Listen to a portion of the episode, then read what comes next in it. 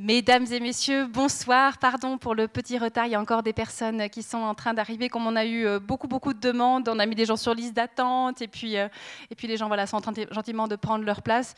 Comme je disais à, mes, mes, nos invités de ce soir, euh, là, il y a les pubs, donc ça laissera le temps aux gens de s'installer. donc voilà. je crois qu'il reste des places en haut, peut-être. Derrière vous, il y a des places. Quatre places là. Et puis de ce côté-là, il reste quelques places aussi. Donc il faut prendre les escaliers. voilà. Et il y a, quelques places disséminées ici. Là, je vous laisse euh, vous indiquer euh, et une place à côté de monsieur. Voilà, comme ça, tout le monde sera bien installé. En tout cas, qu'est-ce que je suis ravie de vous voir tous là et vraiment à toutes et tous, bienvenue. Je suis ravie qu'une euh, soirée avec Émeric Caron, interviewé par Manuela Salvi sur le thème des utopies, suscite un tel engouement. Je dois dire que ça me fait extrêmement chaud au cœur qu'on vienne ici pour entendre Hermé Caron, pour en débattre, pour discuter des propositions euh, qu'il a faites. Alors je me permets de vous annoncer notre prochain rendez-vous et surtout je vous invite à la sortie à vous servir des petits documents qui sont des avant-programmes. Euh, vous avez tous les événements qui sont annoncés jusqu'à fin juin. Euh, avec en tout cas l'auteur, le thème et puis euh, la date. Et euh, aussi le programme de février où là vous avez une description un petit peu plus ample de nos événements. Donc la semaine prochaine, nous parlerons de photographie avec d'abord le vernissage d'une exposition qui s'intitulera Regard quotidien, des photographies de David Marchon que si vous lisez un petit peu la presse locale, vous croisez de temps à autre dans les pages. Et justement, L'objet de son, exposition, c'est de. Il a fait une sélection dans les dix dernières années des photos qu'il avait faites, réalisées pour l'Express ou l'Impartial, aujourd'hui devenu Arc Info. Et euh, il nous propose comme ça un panachage. Ça montre la variété, la diversité euh, de son travail pour le, média local. Et puis, ce sera l'occasion, à travers cette exposition et la conférence qui suivra, euh, une conférence donnée par François Cheval, qui a été pendant de nombreuses années le directeur du musée Nicéphore-Nice à Chalon-sur-Saône, musée de la photographie. Et euh, François Cheval tient à mettre en, évidence que oui, la photographie est un objet d'art en quelque sorte, c'est une production artistique, mais qu'elle est aussi, et il faut le rappeler, c'est un peu aussi son origine, un travail euh, qui vise à reproduire une image, qui vise à illustrer, qui a aussi une dimension, avec toute la noblesse de ce que ça peut avoir, utilitariste. Et il avait envie de remettre le curseur un petit peu du côté de la photographie comme moyen, comme outil. Euh, et ce qui serait intéressant justement dans le travail de David Marchand, c'est qu'on pourra voir comment même si c'est un travail de commande, la patte, la, subjectivité qu'il insère dans son travail. Donc voilà, une belle soirée consacrée à la photographie, euh, qui est une sorte de mise en bouche aussi par rapport à la nuit de la photo, euh, qui aura lieu le samedi 17 février. Vous connaissez peut-être la nuit de la photo. Une conférence d'ouverture à 5 heures ici, avec Nils Ackermann, et puis ensuite des projections dans de nombreux endroits de la ville de photographie. Euh, tout ça est gratuit et merveilleusement orchestré par le comité de la nuit de la photo. Puisqu'on parle de photos, je terminerai sur les événements euh, et les activités Club 44. À vos épaules, derrière vos épaules, derrière vous se trouve l'exposition de Claudio Bellicotti qui s'appelle Souffre, avec un F, mais il aurait presque pu en prendre deux en fait, et qui est un très beau travail sur euh, des porteurs de soufre sur l'île de Java.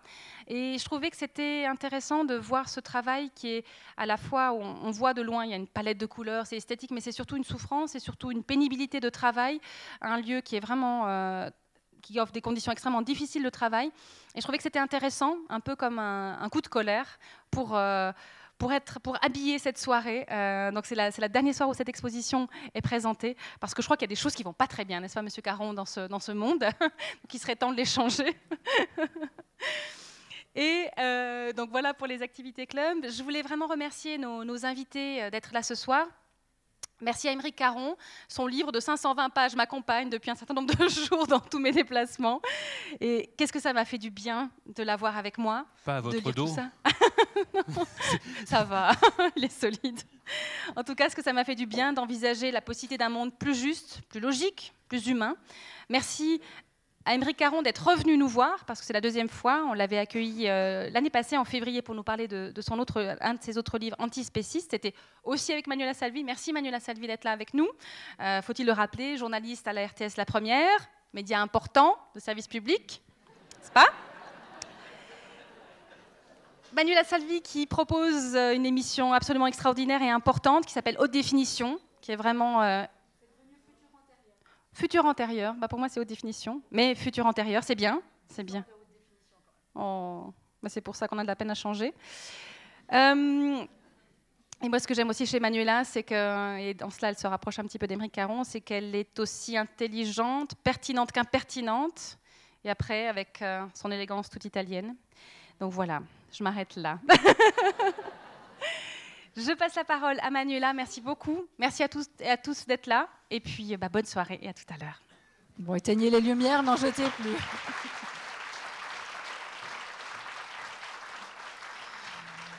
Merci à toutes et à tous et bonsoir à toutes et à tous. C'est toujours un plaisir de revenir à la Chaux de Fonds. Et on se disait avec Émeric Caron qu'on avait l'impression de jamais avoir quitté cette salle, vu qu'on était là à peu près pile il y a une année. Bon, il s'est passé beaucoup de choses en une année. Il a sorti un autre livre qu'il était là pour euh, antispéciste. Ben, bonsoir d'abord Émeric Caron. Bonsoir Manuela. Salle comble, liste d'attente, incroyable. C'est vrai. toujours très difficile d'interviewer Émeric Caron. Alors, on va aller dans le vif du sujet. Ça le compte parce que quoi, l'utopie est un sujet porteur ou est-ce qu'on est vraiment en panne d'utopie Et au fond, euh, Marie-Thérèse disait que le monde va pas très bien, qu'on a... envie qu'il aille mieux, on a envie de brasser des idées pour qu'il aille mieux. Non, d'abord, moi, je tiens à dire en quelques mots que je suis ravi d'être là à nouveau. Euh, c'est vrai que j'étais là il y a un an et que j'en avais gardé un excellent souvenir euh, de l'accueil, de l'accueil de Marie-Thérèse, de de notre euh, entretien. Il y a une qualité ici euh, dans ce lieu et peut-être euh, dans ce pays, j'en sais rien, une qualité d'écoute et de, conversation qui, qui fait vraiment du bien. Alors, si je vous prends la peine de, de, poser ces quelques mots, c'est peut-être parce que c'est ça l'explication du fait qu'on est nombreux ce soir. c'est peut-être que je vois là le symptôme d'une envie de débattre ici, de brasser les idées, euh, peut-être plus encore qu'en France, alors qu'en France, ça passe pour le, pays de la philosophie, enfin, encore que en Suisse, euh, vous avez aussi des philosophes célèbres, notamment l'un d'entre eux qui est Que vous citez d'ailleurs dans le livre, Bien sûr. Hein, c'est Rousseau. oui, mais, euh, mais c'est vrai qu'il y a ici une vraie vivacité des idées qui fait énormément plaisir à voir. Peut-être finalement qu'ici, il y a plus d'habitude de débattre des questions politiques, peut-être à cause notamment, on en parlait euh, tout à l'heure, avant de, euh, oui voilà, avec les avec les votations qui se multiplient, alors que chez nous, chez nous, peut-être qu'on a un petit peu perdu le sens de la démocratie, ce qu'elle représente vraiment chez nous en France, je veux dire. D'ailleurs, dans le livre, il annonce la mort de la démocratie en France le 17 mai, mais si vous permettez, je ne vous lance pas sur la politique française, autrement on va y passer une heure. Donc je vous propose surtout, je crois que vous n'êtes pas très copain avec Macron. Euh, je vous propose suis pas très copain avec les politiques en général. Oui, non, mais c'est vrai. Et en plus avec les politiques en général, donc euh, posez-lui les questions après. Hmm? Une fois qu'on a effectivement parlé d'utopie, qu'on s'est bien rassasié de, belles idées porteuses d'espoir. Mais s'il y a autant de monde, le livre marche pas aussi bien qu'antispéciste, mais il, se vend bien. Euh, bon, déjà, c'est pas une bonne présentation. Le livre marche très bien. Bon, peut-être pas on n'est peut-être pas dans l'ampleur du phénomène antispéciste. icône effectivement, Émeric euh, Caron du mouvement antispéciste, vu qu'il était là la dernière fois pour euh, son livre antispéciste, journaliste, écrivain, panne d'utopie. on est en panne d'utopie en ce moment, parce qu'on sait que les utopies du XXe siècle ont été euh, meurtrières, désastreuses, ravageuses. On a, envie de, retrouver cet élan de l'utopie. Je crois qu'on a encore envie d'espérer, alors que tous les politiques nous poussent à faire le contraire.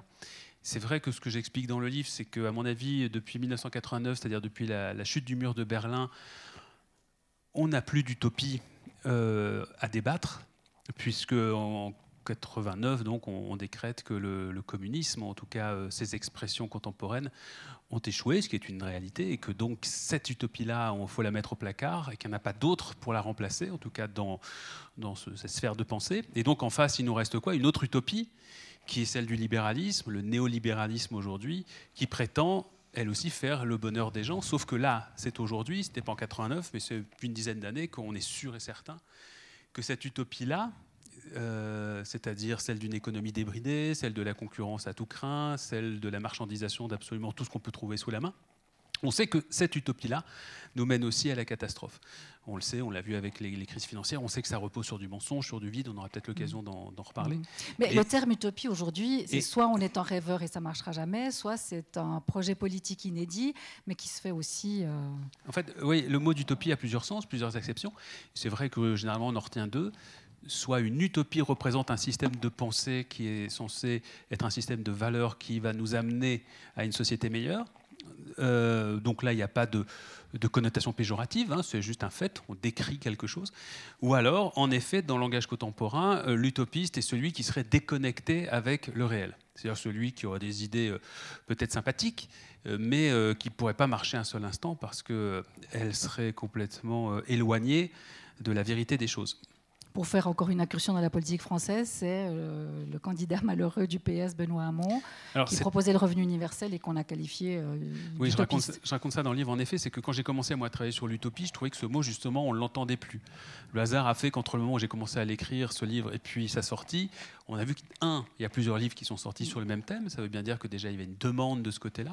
Et d'autre part, dans le débat public chez nous en France, c'est vrai que le mot euh, est réapparu, puisque tout à coup, pendant la campagne présidentielle, il y a donc pile un an, euh, quand on a entendu des candidats comme euh, Hamon ou Mélenchon, donc des candidats plutôt à gauche, plutôt très à gauche, parler de revenu universel, parler de l'urgence écologique, parler de la fin du nucléaire, ce genre de choses, tout à coup, les médias se sont mis à inventer une scission entre, entre les socialistes, parce que ça se passait notamment au sein du PS, mais Mélenchon n'était pas n'est plus lui au Parti socialiste chez nous, les socialistes réalistes et les socialistes utopiste. C'est-à-dire que c'est les médias eux-mêmes qui décrétaient, parce que le mot donc aujourd'hui est très connoté, l'utopiste. Hein. l'utopiste, une fois de plus, est un homme qui n'est pas amené à diriger, puisque par définition, c'est un homme qui, qui n'arrive pas à appréhender correctement la réalité. Et eh bien tous nos commentateurs politiques, tous, ont décrété que ceux qui avaient des idées radicalement nouvelles étaient des utopistes, donc ils n'étaient pas aptes à diriger.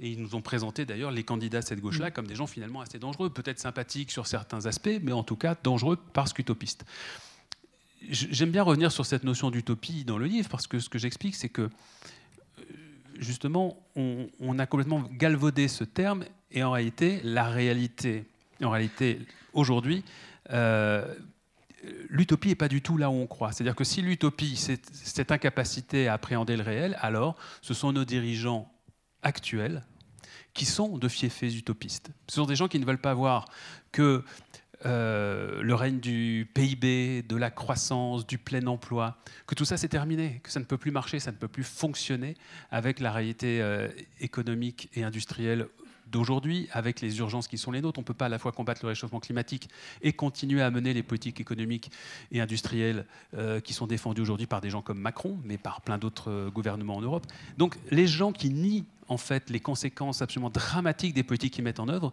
sont pour moi mm. les utopistes. Je m'étais fait cette réflexion euh, lorsque j'écrivais euh, le livre précédent, Antispéciste, puisque j'en suis absolument persuadé, l'exploitation animale ne peut continuer que parce que nous refusons de voir la réalité de ce que sont les animaux non humains sensibles. C'est uniquement parce qu'on les réifie, c'est-à-dire qu'on les réduit à l'état d'objet, que l'on peut continuer à avoir les élevages qu'on a de cochons, de vaches, de, poules, de poulets. Dès qu'on passe un tout petit peu de temps à observer ces animaux, on se rend compte qu'ils sont intelligents, sensibles. On a déjà eu ce débat longtemps, je ne vais pas répéter tout ce qu'on sait désormais sur les animaux. Et donc, si on veut continuer à les exploiter, on doit être dans la négation de la vérité, de ce que sont vraiment ces animaux. Et, ce déni-là, on l'a non seulement vis-à-vis donc des, autres animaux, mais on l'a également sur des tas d'autres pans de la société où on ment complètement aux citoyens pour continuer à, euh, orchestrer la société d'une manière qui, euh, qui finalement ne profite qu'à une minorité d'humains. Et notamment, évidemment, euh, sur l'écologie, parce que vous y revenez, l'écologie étant peut-être la, prochaine utopie qui va marcher quelques mots sur comment est né ce livre Parce que vous évoquez antispéciste. À la fin du livre d'antispéciste, vous parlez de République du vivant. Or, vous avez constaté que ce thème a été très peu c'est un peu jargon journalistique, mais très peu thématisé. on a beaucoup parlé des animaux, de comment ils étaient traités, s'il fallait les manger ou pas, comment il fallait les manger, ou surtout pas pour vous, vous êtes végane. Mais c'est parce que la République du vivant n'a pas été assez mise en lumière que vous avez eu cette idée de l'utopie? Parce que c'est une forme d'utopie, la République du vivant. Oui, bien sûr. Oui, oui, c'est vrai. Mais en fait, j'aime bien que les livres euh, que j'écris enfin, aient une espèce de, lien entre eux. Donc, euh, Utopiste était la suite de Nostek, d'une certaine manière. Nostek se terminant par un, petit chapitre sur l'éthique animale, mais qui à l'époque n'avait absolument pas été traité par les journalistes, qui s'était arrêté simplement euh, au premier chapitre dans lequel j'expliquais pourquoi, à cause des dégâts sur l'environnement, à cause Je ne dirai rien sur ces critiques sur les journalistes. Continuez seulement, Monsieur Caron. Ah, j'étais journaliste moi-même, donc j'ai le droit, le droit d'être particulièrement sévère à l'égard de mes anciens confrères. Euh, donc, euh, et à la fin, effectivement, après avoir expliqué tout un tas de raisons pour lesquelles, euh, selon moi, un jour on mangerait plus de viande, il y avait un chapitre sur, le, sur la morale et sur l'éthique, un chapitre sur la philosophie. Et je me suis rendu compte que les journalistes à l'époque n'avaient absolument pas abordé ça. Donc le mot antispéciste était déjà dans ce livre-là. Euh, mais euh, les journalistes, déjà, il, fallait, il aurait fallu qu'ils aillent jusqu'à la page 300 du livre. C'était déjà compliqué pour eux. C'est pas dans les habitudes. en même temps, 500 pages, franchement. Non, mais là, je parle de Nostek. Nostek était plus court. Mais donc, et donc c'est vrai que j'ai eu envie de revenir sur l'éthique animale, et c'est comme ça que j'avais écrit Antispéciste. Et pour développer vraiment cet aspect des choses. Et de la même manière, c'est vrai qu'Antispéciste se terminait par un projet politique, mais qui était expliqué de manière assez succincte, je ne sais plus combien, une quarantaine de pages, qui, effectivement, que j'avais appelé la République du vivant, euh, et qui imaginait déjà un certain nombre de droits fondamentaux pour pour les animaux, mais pour la nature en général, mais aussi une refonte de nos réflexes démocratiques, de notre constitution, etc. Bien évidemment, antispéciste, donc, euh, c'est vrai, a suscité pas mal de débats, a bien fonctionné, a été beaucoup commenté, mais jamais le dernier chapitre, ou très peu, peut-être c'était mm. évoqué dans un article, dans un journal, mais moi, on m'interrogeait jamais là-dessus, ou quasiment pas. Donc j'avais envie de développer cet aspect des choses, c'est-à-dire vraiment le modèle politique dans lequel on pourrait vivre. Et puis surtout,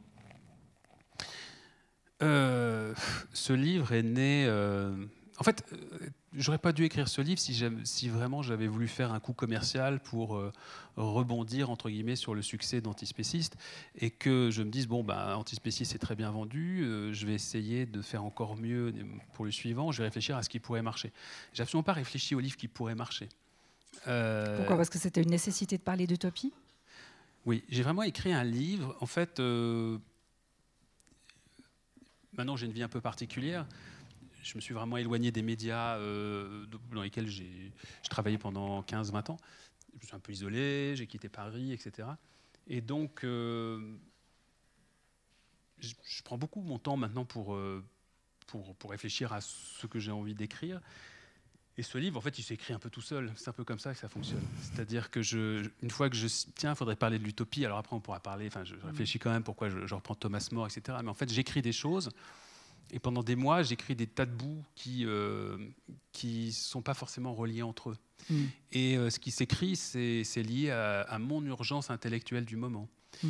Euh, je ne me demande pas si les gens vont avoir envie de lire ça. Il se trouve qu'ils le lisent et c'est tant mieux. Oui, mais j'ai fait un livre, j'ai fait un livre euh, qui n'est pas forcément extrêmement simple à lire. Simple, il n'est pas, il est pas compliqué dans l'écriture, mais comme vous l'avez dit, il fait plus de 500 pages.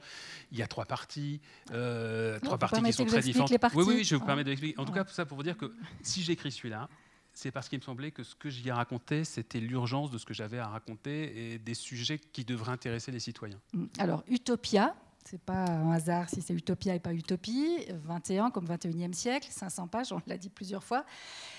Alors j'ai envie de dire, un pavé à la lecture euh, stimulante, vous mêlez philosophie, réflexion politique et rêverie personnelle, ce qui n'est pas anodin. Vous l'avez construit de manière subtile, songe, mensonge et rêve, avec une proposition utopique pour euh, chaque mensonge. Et en quatrième de couverture, vous annoncez la couleur. C'est un résumé un peu particulier. Ceci n'est pas un livre, c'est un voyage au centre d'une terre nouvelle, ce sont des pas sur une route à inventer, c'est un rêve pour affronter la réalité. Elle est si déprimante que ça, la réalité, il faut des rêves pour pouvoir l'affronter. Bah, la réalité est dramatique. Non mais franchement, enfin, alors, bien sûr, il faut enchanter le monde, il faut le, réenchanter. Euh, si on regarde la réalité de matière objective, il n'y a quand même pas beaucoup de motifs de se réjouir on, arrive sur Terre. Comme je l'explique, la première chose qu'on nous explique, c'est que bien qu'on soit né et qu'on ait, ça je le disais dans le livre précédent, une chance sur des milliards, de milliards, de milliards, de milliards, de milliards, de milliards, de milliards de chances de naître, c'est-à-dire que notre présence au monde est complètement improbable. Euh, bien qu'on soit arrivé là, ça devrait être formidable. Ça devrait Improbable mais nécessaire quand même. Ah non, notre présence au monde n'est absolument pas nécessaire. Ni la présence de l'espèce humaine, ni la présence de chacun d'entre nous, de chaque individu. On est au contraire... Euh, une contingence absolue et, a priori une inutilité totale. C'est d'ailleurs... Euh, c'est d'ailleurs, je pense. De là à dire que nous sommes même néfastes. Alors après, oui, nous avons réussi en plus à devenir néfastes aux vivants, ça c'est quand même extraordinaire. Donc une fois qu'on a réussi l'exploit de naître, c'est-à-dire que le hasard, la chance nous a donné, alors la chance, on pourra en discuter longtemps, est-ce que c'est une chance de naître ou pas? Oui, je considère que oui, condition de savoir quoi faire de cette chance qui nous est donnée. Donc une fois qu'on a vaincu toutes les probabilités pour apparaître sur cette planète, on pourrait penser donc on pourrait être accueilli en fonction de l'exploit qu'on vient de réaliser, c'est-à-dire de manière quand même assez cordiale. Pas du tout dès qu'on arrive, on nous explique qu'on est un poids sur cette planète. Euh, notre, vie, alors qu'on vient de la gagner, ben, pas mm. du tout. On nous explique qu'on va devoir la gagner à nouveau. Tu veux vivre, tu vas gagner ta vie. Et maintenant, c'est bon, je l'ai, ma vie, je suis là. Non, non, ça suffit pas. Maintenant, si tu veux survivre, il va falloir que tu fasses un certain nombre de choses. Et ensuite, on découvre peu à peu les rouages, les mécanismes, les règles du jeu auxquelles on nous oblige à participer. Et là, c'est vraiment effectivement extrêmement déprimant. Et d'autant plus qu'on comprend très vite, c'est-à-dire vers l'âge de 4 ou 5 ans, qu'on ne va pas rester très longtemps. C'est-à-dire qu'on voit qu'autour de nous, il y a un grand-parent qui meurt, après, voilà, puis plus on vieillit, plus on se rend compte que la vie étant extrêmement éphémère, là encore, il y a une, angoisse existentielle qui va nous habiter à peu près tout le temps de ce petit parcours qu'on a sur Terre. Donc, a priori, non, c'est vraiment pas réjouissant. Alors, si, il y a des moments réjouissants. Lorsque j'arrivais, euh, lorsque j'étais dans le train tout à l'heure, par exemple, euh, et que j'observais les montagnes, alors, pardon, c'est très bucolique, c'est très simpliste. Dans ces cas-là, je suis content d'être au monde. Mais c'est des rares moments comme cela. Mais ou alors, ou alors, c'est quand je partage. C'est très bête aussi. Enfin, c'est très bête. Ça veut pas. Mes meilleurs moments aujourd'hui, c'est euh, quand je suis avec ma femme, quand je suis avec mes animaux. Les chats sont tous seuls. Mes chats, mes poules, et que, je partage un, et que je partage un moment avec eux. Et je dois avouer que tout le reste euh, me semble assez pénible à vivre. Hmm. Vous venez de décrire la condition humaine, mais ces humains que nous sommes tous avons aussi besoin d'espoir et d'espérer. Alors vous mettez au centre de votre livre Enfin, il y a un personnage central, c'est Thomas More, évidemment, il y a 500 ans.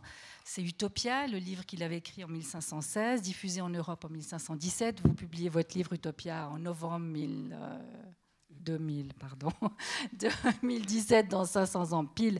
Après, vous, au fond, vous profitez euh, de, l'anniversaire. Euh, Utopia, pour Thomas, More, c'était quoi? C'était où? Parce que vous reprenez cette idée-là que vous redéveloppez, en tout cas dans une toute première partie du livre. Oui, parce qu'en fait, quand j'ai voulu travailler sur l'idée de l'utopie, enfin, je travaille toujours de la même manière quand je prends un sujet. Généralement, je commence par dépenser un énorme budget que me reproche mon éditeur, ne me le reproche pas parce qu'il est très gentil. J'achète à peu près tous les bouquins qui ont pu traiter de ce sujet. Et donc, assez naturellement, bien sûr, je me suis retrouvé à relire l'Utopie de Thomas More, même à la lire, pour être tout à fait franc, parce que comme tous les étudiants, je connaissais ce livre, mais de manière extrêmement superficielle. C'est pas du tout un bouquin qu'on lit par plaisir. Mais en tout cas, euh, Bref, je me suis replongé dans ce livre qui est en fait l'origine de tout en ce qui concerne l'utopie, puisque c'est Thomas More qui a inventé le mot utopie. Utopie, c'est un néologisme euh, qui est constitué de deux mots grecs, euh, le ou privatif et puis le mot euh, topos, le lieu. Donc l'utopie, utopia, c'est un mot latin, un néologisme, mais qui est issu du grec, ça veut dire le non-lieu, qu'on peut aussi entendre comme le e topos, le lieu du bonheur. Donc Thomas More, qu'est-ce qu'il fait? Il invente une histoire en l'insérant dans des éléments biographiques, donc des éléments réels.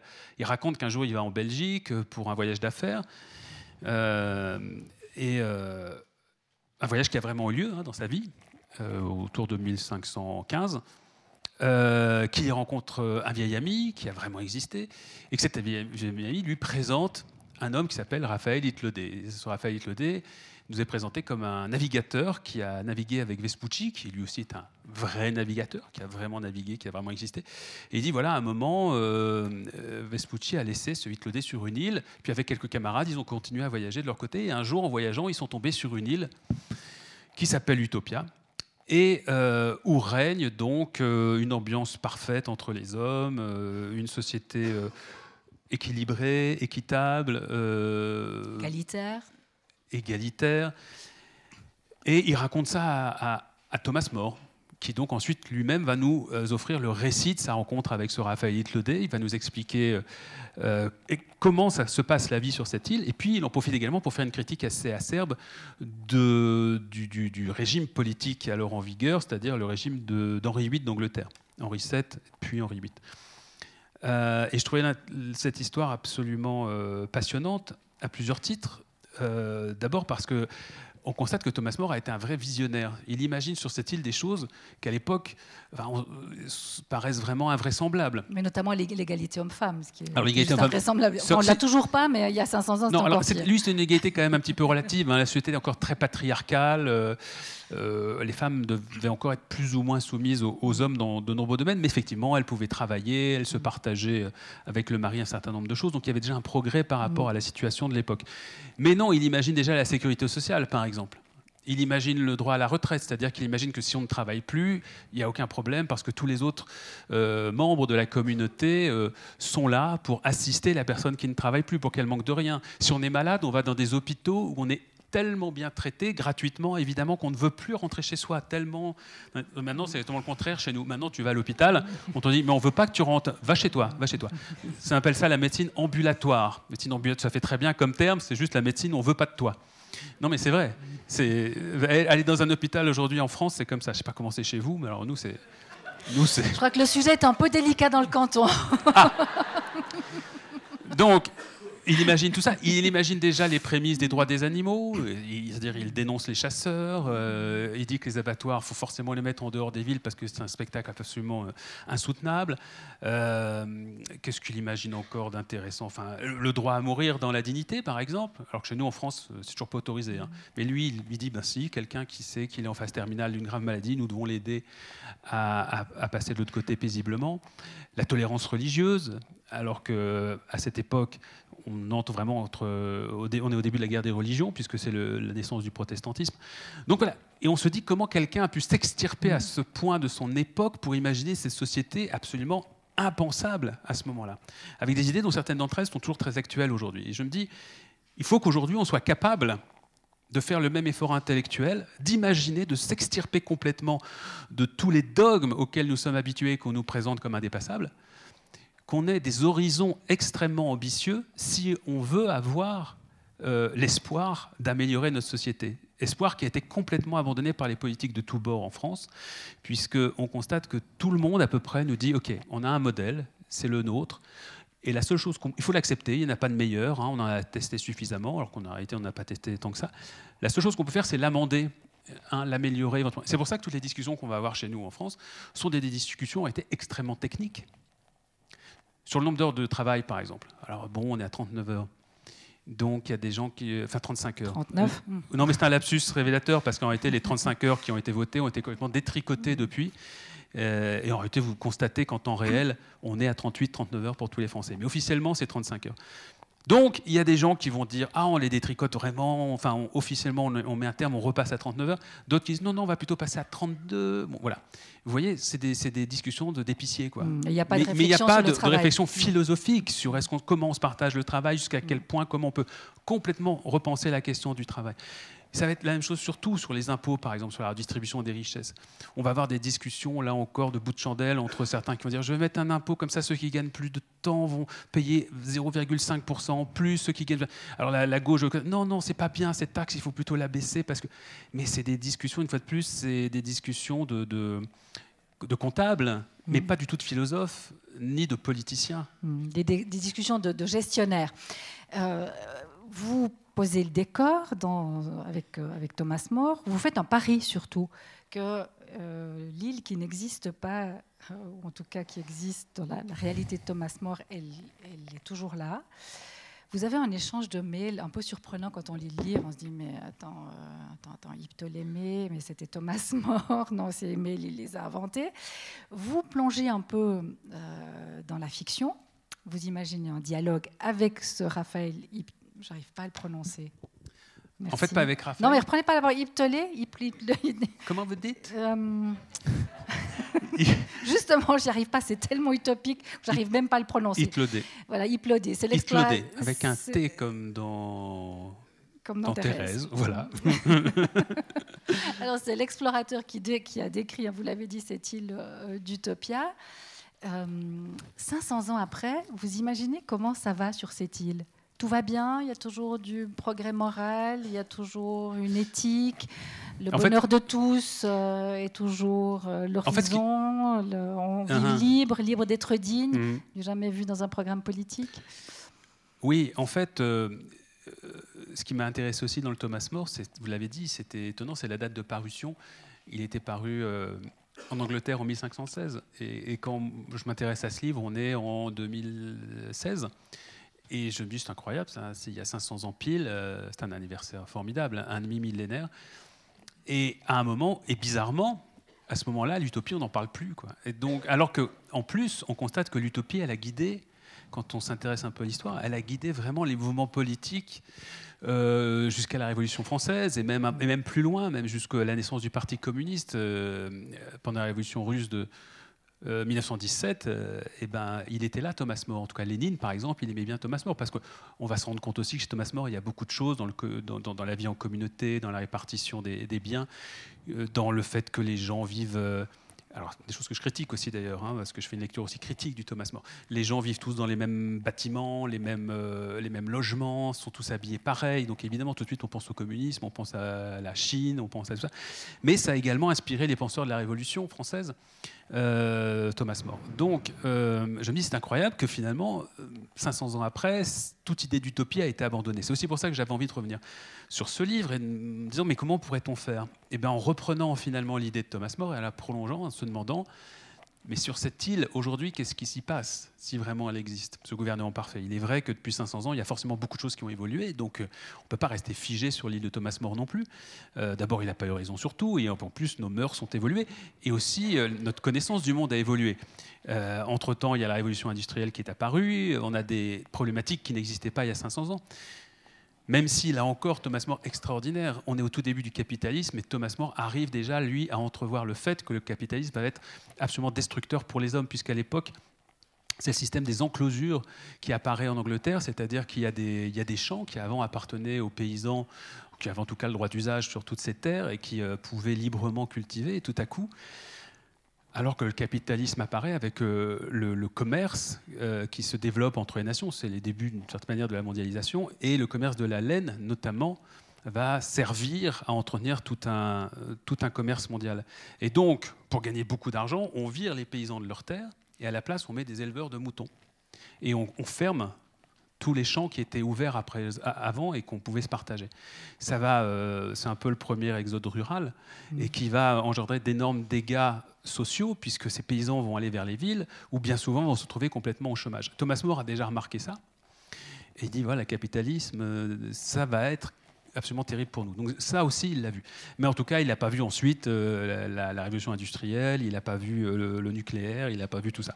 Donc il fallait effectivement imaginer euh, ce que pouvait être l'île d'utopie réactualisée. Et donc je me suis dit, bah, continuons dans la logique de Thomas More. Lui, il avait rencontré Raphaël Hitledé en allant, alors c'était pas la Belgique, j'ai dit la Belgique tout à l'heure pour simplifier, c'était en Flandre, en allant en Flandre. J'ai dit, bon, ben, je vais, je, faire un peu la même chose, mais je vais rencontrer non pas Raphaël Hitledé, ce navigateur qu'il avait croisé à l'époque, mais l'un de ses descendants. Donc effectivement, j'imagine qu'il y a un homme qui s'appelle Camille Hitledé qui m'est présenté par un de mes amis et, euh, dont je, découvre avec énormément d'étonnement qu'il vient lui aussi de l'île d'Utopie, d'Utopia, et qu'il est un descendant du fameux Raphaël. Et c'est lui qui, effectivement, va me raconter comment ça se passe sur son île. Alors, sur son île, oui. Et là, franchement, vous le rencontrez au Café du Nouveau Monde, c'est un peu une grosse ficelle, non? Alors, oui. Mais ça marche, hein. Mais, c'est même encore plus que ça, parce que c'est Place de la République, je crois, non? Ouais. Et pourquoi Place de la République Je ne voulais pas le dire, le Nouveau Monde, ça suffisait. Parce que la Place de la République, c'est une référence à la République de Platon, qui est en fait la première utopie d'un gouvernement idéal. Et qui donc, rêvait d'une république des poètes. Donc il y a plein, il y a plein de petits, euh, de petits, euh, comme ça, de petits signes dans le livre, de, petits cailloux qui ont été semés. Mhm. Alors vous savez, les grosses ficelles ne me gênent pas du tout. Mais alors, pas bah, du ça tout. marche. Non, c'est pas ça. On y croit en plus. Mais non, mais parce hein. que je pense que à un moment les choses. Parce que vous semez le doute quand même. On se dit non, mais quand même, il vient pas semer. Non, je rêve. non, mais c'est pas ça. Mais je pense qu'il y a, surprise, il y a des évidences qui s'expriment extrêmement simplement et qu'il est absolument inutile de chercher à les intellectualiser euh, bien plus qu'elles en ont besoin. Donc, oui, bien évidemment, c'est un livre qui aspire, qui appelle à un autre monde, à un nouveau monde. Donc je ne vois pas comment le dire autrement. Dedans, il y a des mots extrêmement simples. Il y a bienveillance, empathie, partage, solidarité, fraternité. Fraternité. Des mots d'une simplicité absolue et totale. D'ailleurs, des livres qu'on peut quasiment retrouver, des mots qu'on peut quasiment retrouver dans beaucoup de livres de religion. Mais c'est des mots qu'on a ringardisés depuis des années, des années. Et ceux qui les défendent, ces mots, effectivement, passent comme un petit peu, vous venez de le faire, comme des gens qui, ont une réflexion un petit peu simpliste, qui ne tient pas compte de la complexité du monde. Je pense que justement, bah oui, non, non, la vous ficelle des attentions que je n'ai absolument la ficelle pas. Est un peu grosse. grosse ficelle. Oui, non, je sais, j'exagère. J'exagère, mais, mais euh, voilà, je pense qu'il faut revenir à des choses extrêmement simples, justement. Alors, dans cette utopia qui existe 500 ans après euh, après Thomas More, les animaux ont des droits, la ville est verte, le progrès est intelligent, il ne condamne pas le progrès technique, mais il est pertinent, la prospérité est sans croissance, l'argent, on en a juste ce qu'il faut, la propriété privée est autorisée, mais de manière restreinte, les objets dont on a l'usage... Très restreinte. Très restreinte, oui, effectivement, parce que là, vous citez euh, bah, Rousseau. C'est uniquement de la hein. propriété en fait privée pour les petits objets du quotidien. Voilà, les objets, on en a seulement l'usage. L'égalité homme-femme, évidemment, c'est une réalité. Euh, les salaires, il y a un plafond on ne peut pas gagner plus que tant. Euh, on peut dire combien d'ailleurs combien je, sais même à combien j'ai mis le plafond 2000 euros. 2000 euros. Euh, en Suisse, on ne fait pas grand-chose. mais en France, c'est un bon salaire. Le, SMIC est à combien en France? Le SMIC net est à 1100 euros. mais une fois de plus, c'est enfin 1500 brut et 1100, 1118, 1120 euros net. Mm. Euh, toutes ces mesures, en fait, ne peuvent pas être prises indépendamment les unes des autres. C'est un ensemble de mesures qui peuvent fonctionner. C'est-à-dire Donc c'est un projet politique Oui, bien sûr. C'est-à-dire que, non, juste un, mot pour dire, effectivement, si je dis un salaire limité à 2000 euros, attention, c'est pas euh, comme ça venu nulle part. C'est un salaire pour obtenir un, enfin, ce qui nous permet de, de, de, subvenir pardon, à tous nos besoins mmh. essentiels, c'est-à-dire la nourriture, le logement, l'habillement et un certain nombre de loisirs. C'est très important aussi les loisirs pour moi dans les besoins essentiels. Et la culture, vu qu'on est au club La culture. Euh, et donc, je dis simplement qu'en échange d'un certain nombre d'heures de travail, il n'y a plus de chômage dans cette société idéale parce qu'on a réparti équitablement le travail entre tout le monde. C'est-à-dire qu'on ne fait pas comme aujourd'hui où Certains vont travailler 40 heures ou 50 heures ou cumuler trois emplois, parfois très bien rémunérés. Et puis d'autres ne vont rien avoir du tout et tentent, euh, comme ils peuvent, désespérément de survivre. Non, là, on fait autrement, on prend la logique inverse, on calcule, parce que heureusement, ça c'est l'un des bons aspects des moyens technologiques modernes, on calcule la masse de travail euh, qui doit être partagée entre tous, et ensuite, en fonction de cette masse de travail et de la population, eh bien, on, définit un certain nombre d'heures de travail obligatoires pour tous. Et là, j'estimais que, mais vraiment à la louche, parce qu'il faudrait le faire affiner par des économistes, je pense qu'aujourd'hui, si on utilisait cette méthode, 15 heures de travail par mmh. euh, semaine et par personne suffirait. si vous trouvez un économiste pour faire le calcul. En échangeant, je termine juste, non, je termine juste Manuel, la logique, 15 heures de travail. Euh, en échange de ces 15 heures de travail, l'État a obligation à vous donner ces, heures de travail. Mmh. Euh, vous obtenez un salaire qui est de 2000 euros qui vous permet de subvenir à tous vos besoins essentiels, sachant que le logement est géré par l'État sous forme de location et que vous payez là encore un prix tout à fait euh, modique, et que donc ce salaire vous assure de vivre tout à fait confortablement. Mais vous avez le droit néanmoins de travailler plus de 15 heures si vous le souhaitez, parce que vous pouvez tout à fait avoir le désir, mhm. vous adorez votre travail, donc 15 heures ça ne vous suffit pas, il y a des besoins pour ça. Et puis j'imagine deux secteurs économiques, un secteur primaire dans lequel effectivement on ne se consacre qu'aux besoins primaires, c'est-à-dire on s'assure que tous les besoins essentiels de la population sont couverts, et ça comprend les activités culturelles et sportives, bien évidemment, et d'un autre côté, un marché secondaire dans lequel on permettrait à tout à chacun de lancer une activité économique à l'utilité tout à fait discutable, mais néanmoins qui peut plaire à un certain nombre de personnes. Je pense à certains jeux. Euh, euh, bah oui, il y a aujourd'hui des choses, des choses qu'on achète qui ne servent strictement à rien, euh, ou des œuvres qui sont publiées qui servent strictement à rien, ou des gens, des une forme d'artisanat parfois dont on peut se demander quelle, est son utilité. Il ne s'agit pas de supprimer tous ces emplois, mais de passer tout ça sur un secteur secondaire. Ce qui fait qu'en réalité, on pourrait travailler beaucoup plus que 15 heures, à condition toutefois euh, de ne pas cumuler plus de 10 000 euros, si on part de 2 000 euros, 2 000 euros comme salaire de base, 10 000 euros, au-delà de 10 000 euros, on redonne tout à l'État. Vous n'avez pas l'impression d'être un gestionnaire avec Bah, vos petits calculs Bah, il faut gérer un minimum. On ne peut pas Ah, faire de même. politique sans gérer un minimum. Sauf que vous voyez que pas, je suis pas à 0,5% près pour discuter d'un chiffre.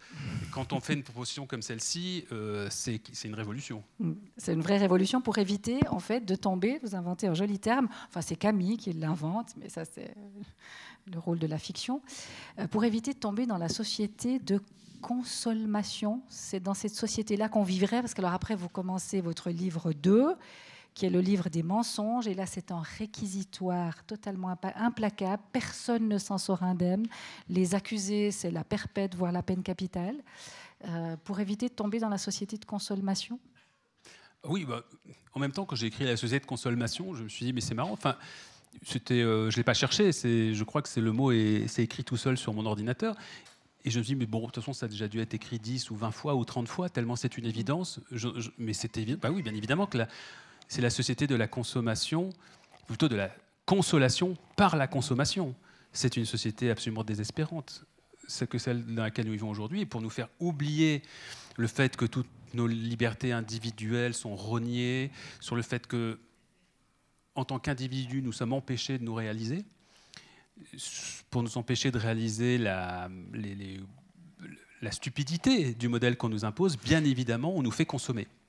Mais en Puisque c'est quasiment le seul. On nous fait consommer, on nous fait. Si, on va essayer de nous. Puisqu'on ne peut plus avoir de rêve politique, puisqu'on ne peut plus avoir de rêve personnel sur un, un destin euh, personnel, justement, ou alors on peut c'est avoir, pas un mais peu c'est très radical, compliqué. ça? Non, ça me paraît au contraire réaliste. Il y a des exceptions. Mm. Vous trouverez toujours quelqu'un qui arrive à se réaliser.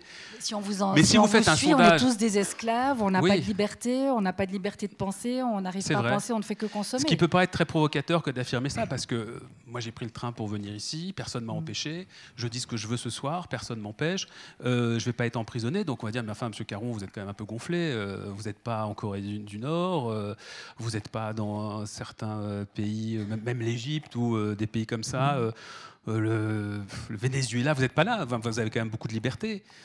Oui, on a dans notre société ici occidentale, européenne, euh, toutes les apparences de la démocratie et on a le sentiment d'être libre euh, à peu près dans tous les domaines. Je pense que c'est entièrement faux. La liberté, c'est déjà pouvoir devenir qui on veut. Mais c'est le cas. C'est entièrement faux. On peut tenter de le faire et certains y arrivent, ils sont minoritaires. Si vous faites un sondage euh, autour de C'est une vous, élite comment C'est une élite qui y arrive seulement je dirais pas euh, une caste. Je ne suis pas sûr du tout que ce soit une élite. C'est une caste de privilégiés euh, qui se tient. Ce sont des gens qui ont beaucoup d'argent et euh, ce sont, euh, la lutte des classes, elle n'a pas réellement disparu en réalité. Elle continue. Et on est toujours, nous en France en tout cas, je vous parlais de, de ce que je connais le mieux, c'est-à-dire la France, on est toujours en monarchie chez nous.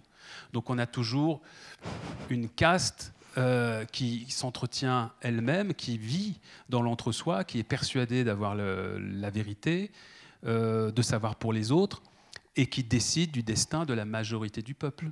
Mais quand on parle d'utopie, on parle de quelque chose d'universel. Or, on a l'impression que c'est une critique de la société française que vous faites. Non, parce qu'en réalité, on se rend compte que la société française aujourd'hui suit simplement le modèle néolibéral qui est né euh, dans sa forme moderne, donc aux États-Unis, en Angleterre au début des années 80, qui a gagné aujourd'hui la France, qui a gagné un certain nombre de, de pays européens et qui est en train de s'imposer dans tous les pays émergents. Ce sera le modèle un jour en Chine, en Inde, euh, dans les pays d'Afrique dans quelques décennies, pas tout de suite, puisque l'Afrique euh, vit à un autre rythme pour l'instant. Mais c'est le modèle qui est en train vraiment de s'imposer sur toute la planète. Mm. Alors, évidemment, si je prends les, les chapitres du livre 2 sur mensonges, mensonges de la démocratie, du travail, de l'argent, du terrorisme, de la nation, de la liberté, de l'égalité, de la fraternité. Donc là, vraiment, il n'y a rien à sauver. Je dis simplement que sur tous ces thèmes, ce sont vraiment des piliers en fait de, de notre société. Ce sont tous les, les thèmes forts qui organisent notre vivre ensemble, en tout cas en France. On nous ment sur absolument tous ces points. Alors j'ai pas le livre sous les yeux et parfois j'ai même oublié certaines des choses que j'ai écrites parce que il y a trop, parfois il y a trop de, de détails. Mais 500 pages. mais mais Il oui, y a beaucoup de détails, c'est vrai. oui, on n'est pas, enfin plutôt non, nous ne sommes pas vraiment en démocratie. Je pouvoir expliquer pourquoi si vous le voulez. Euh, notre triptyque républicain, liberté, égalité, fraternité, chacun de ces thèmes est mensonger. Nous ne sommes pas libres. Il y a vraiment une fraternité de plus en plus discutée et remise en cause en France. On le voit sur la question des migrants aujourd'hui, Mhm. mais on le voit également sur la volonté du gouvernement de rogner tous les acquis sociaux qui, ont, et pourtant, euh, qui sont pourtant hérités de la Seconde Guerre mondiale. tout cas de l'après-Seconde Guerre mondiale, avec le Conseil national de la résistance. Donc euh, cette idée que nous devons tous être solidaires les uns les autres, nous entraider, la sécurité sociale, le droit au chômage. Tout ça est en train d'être renié par le modèle néolibéral dont je vous parlais il y a quelques instants. On le voit en Angleterre, on le voit en Allemagne, on le voit en France aussi. Donc la fraternité, peanuts, liberté, euh, fraternité, égalité. Et l'égalité, euh, évidemment, elle n'existe absolument pas chez nous, puisque euh, tous les hommes naissent libres et égaux en droit. Mmh. C'est ce, ce qui est écrit dans la Déclaration des droits de l'homme, c'est même dans notre Constitution. C'est complètement faux. Mm. Chez nous, les hommes, les, hommes naissent foncièrement inégaux. Et tout notre système éducatif ne fait que qu'empirer en plus ces inégalités. Ça, ce sont des études qui le disent. Tout ce que je dis s'appuie sur du mm. travail de, le travail de chercheurs, des études. Et on sait par exemple que chez nous, notre système éducatif, en effet, non seulement ne parvient pas à réduire les inégalités sociales, mais les amplifie, les reproduit en tout cas. Et elle se creuse pas seulement en France, mais, mais ailleurs euh, dans le monde. Si on suit votre raisonnement, parce que je l'ai dit, hein, vous, vous, ne sauvez rien, mais rien de rien, c'est un réquisitoire vraiment implacable, c'est que pour imaginer un monde nouveau, pour reprendre un peu de, du poil de la bête et retrouver un peu d'espoir, on est obligé de faire table rase et de faire la révolution, en d'autres termes. en tout cas, table rase, parce qu'il n'y a rien qui sauve. Est-ce qu'il y a quelque chose qui existe aujourd'hui sur lequel on pourrait construire? C'est vrai, vous avez raison, on n'est plus, plus dans la lutte des classes, mais on est dans la lutte des places, où chacun, au fond, euh, doit trouver sa place, euh, aussi petite soit-elle. Mais il n'y a, vraiment rien sur quoi bah on, puisse construire Si, il y a quelque chose qu'on peut construire. Euh, en tout cas, il y a un moyen de survivre, c'est d'essayer de, de tous porter une part de révolution. Donc une part de responsabilité. Oui. Pour changer le monde. Oui. Euh, bien évidemment, personne, aucun d'entre nous n'y arrivera de manière individuelle et tout seul. Mais si chacun d'entre nous essaye d'être le modèle de ce que pourrait être cette révolution collective, modèle imparfait, parce qu'on est tous très mmh. imparfaits, on a tous, et moi le premier, euh, tous nos manquements, euh, nos failles, mais si on se fixe tous une, ligne éthique, qu'on essaie de la respecter le plus possible et qu'on arrête d'essayer de trouver des excuses, on a toujours une excuse pour faire un manquement à l'éthique et à la morale. On a toujours trouvé une raison.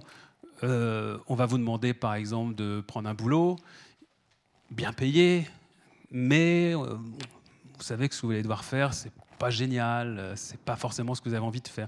C'est pas très cool. On va peut-être vous demander de de trahir un collègue, euh, de mettre en place une politique, euh, je sais pas moi, de, gestion humaine dans cette entreprise qui vous plaît pas. Mais vous allez le faire parce que c'est bien payé. Vous dire oui, mais enfin bon, j'ai une famille, je dois m'en occuper, puis j'ai ceci, puis on a toujours une bonne raison finalement. Eh bien, je dis non. Si déjà on commence à essayer d'avoir un, un modèle éthique et de le respecter le plus possible, quitte à faire des sacrifices.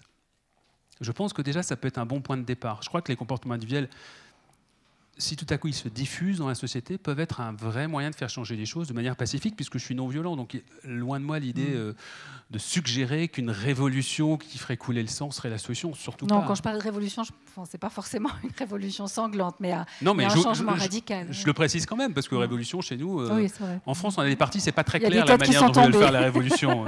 je crois qu'il y a des coupeurs de tête encore chez nous. Il y a des têtes qui sont tombées, effectivement. Robespierre et, euh, compagnie.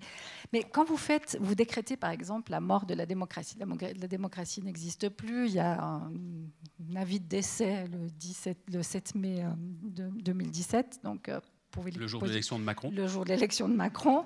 Mais dans les propositions que vous faites, certaines font un peu frissonner. Parce qu'à chaque mensonge. De plaisir ça, je vous laisse juger. à chaque mensonge, sa, sa, proposition utopique. Alors, à la mort de la, de la démocratie, vous proposez les menteurs seront bannis du débat public, un permis de voter sera instauré, l'éducation et l'information seront des priorités, une biodémocratie sera instaurée, le pouvoir sera donné aux experts, ça, ça me fait un peu frissonner.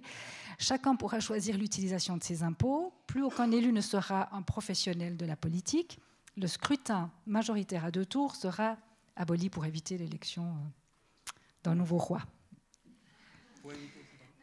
le scrutin majoritaire à deux tours aboli pour éviter l'élection d'un nouveau roi. Mais le permis de voter, par exemple, ça veut dire qu'il y a tous les citoyens sont égaux, mais certains sont plus égaux que d'autres et qu'ils auront le droit de voter?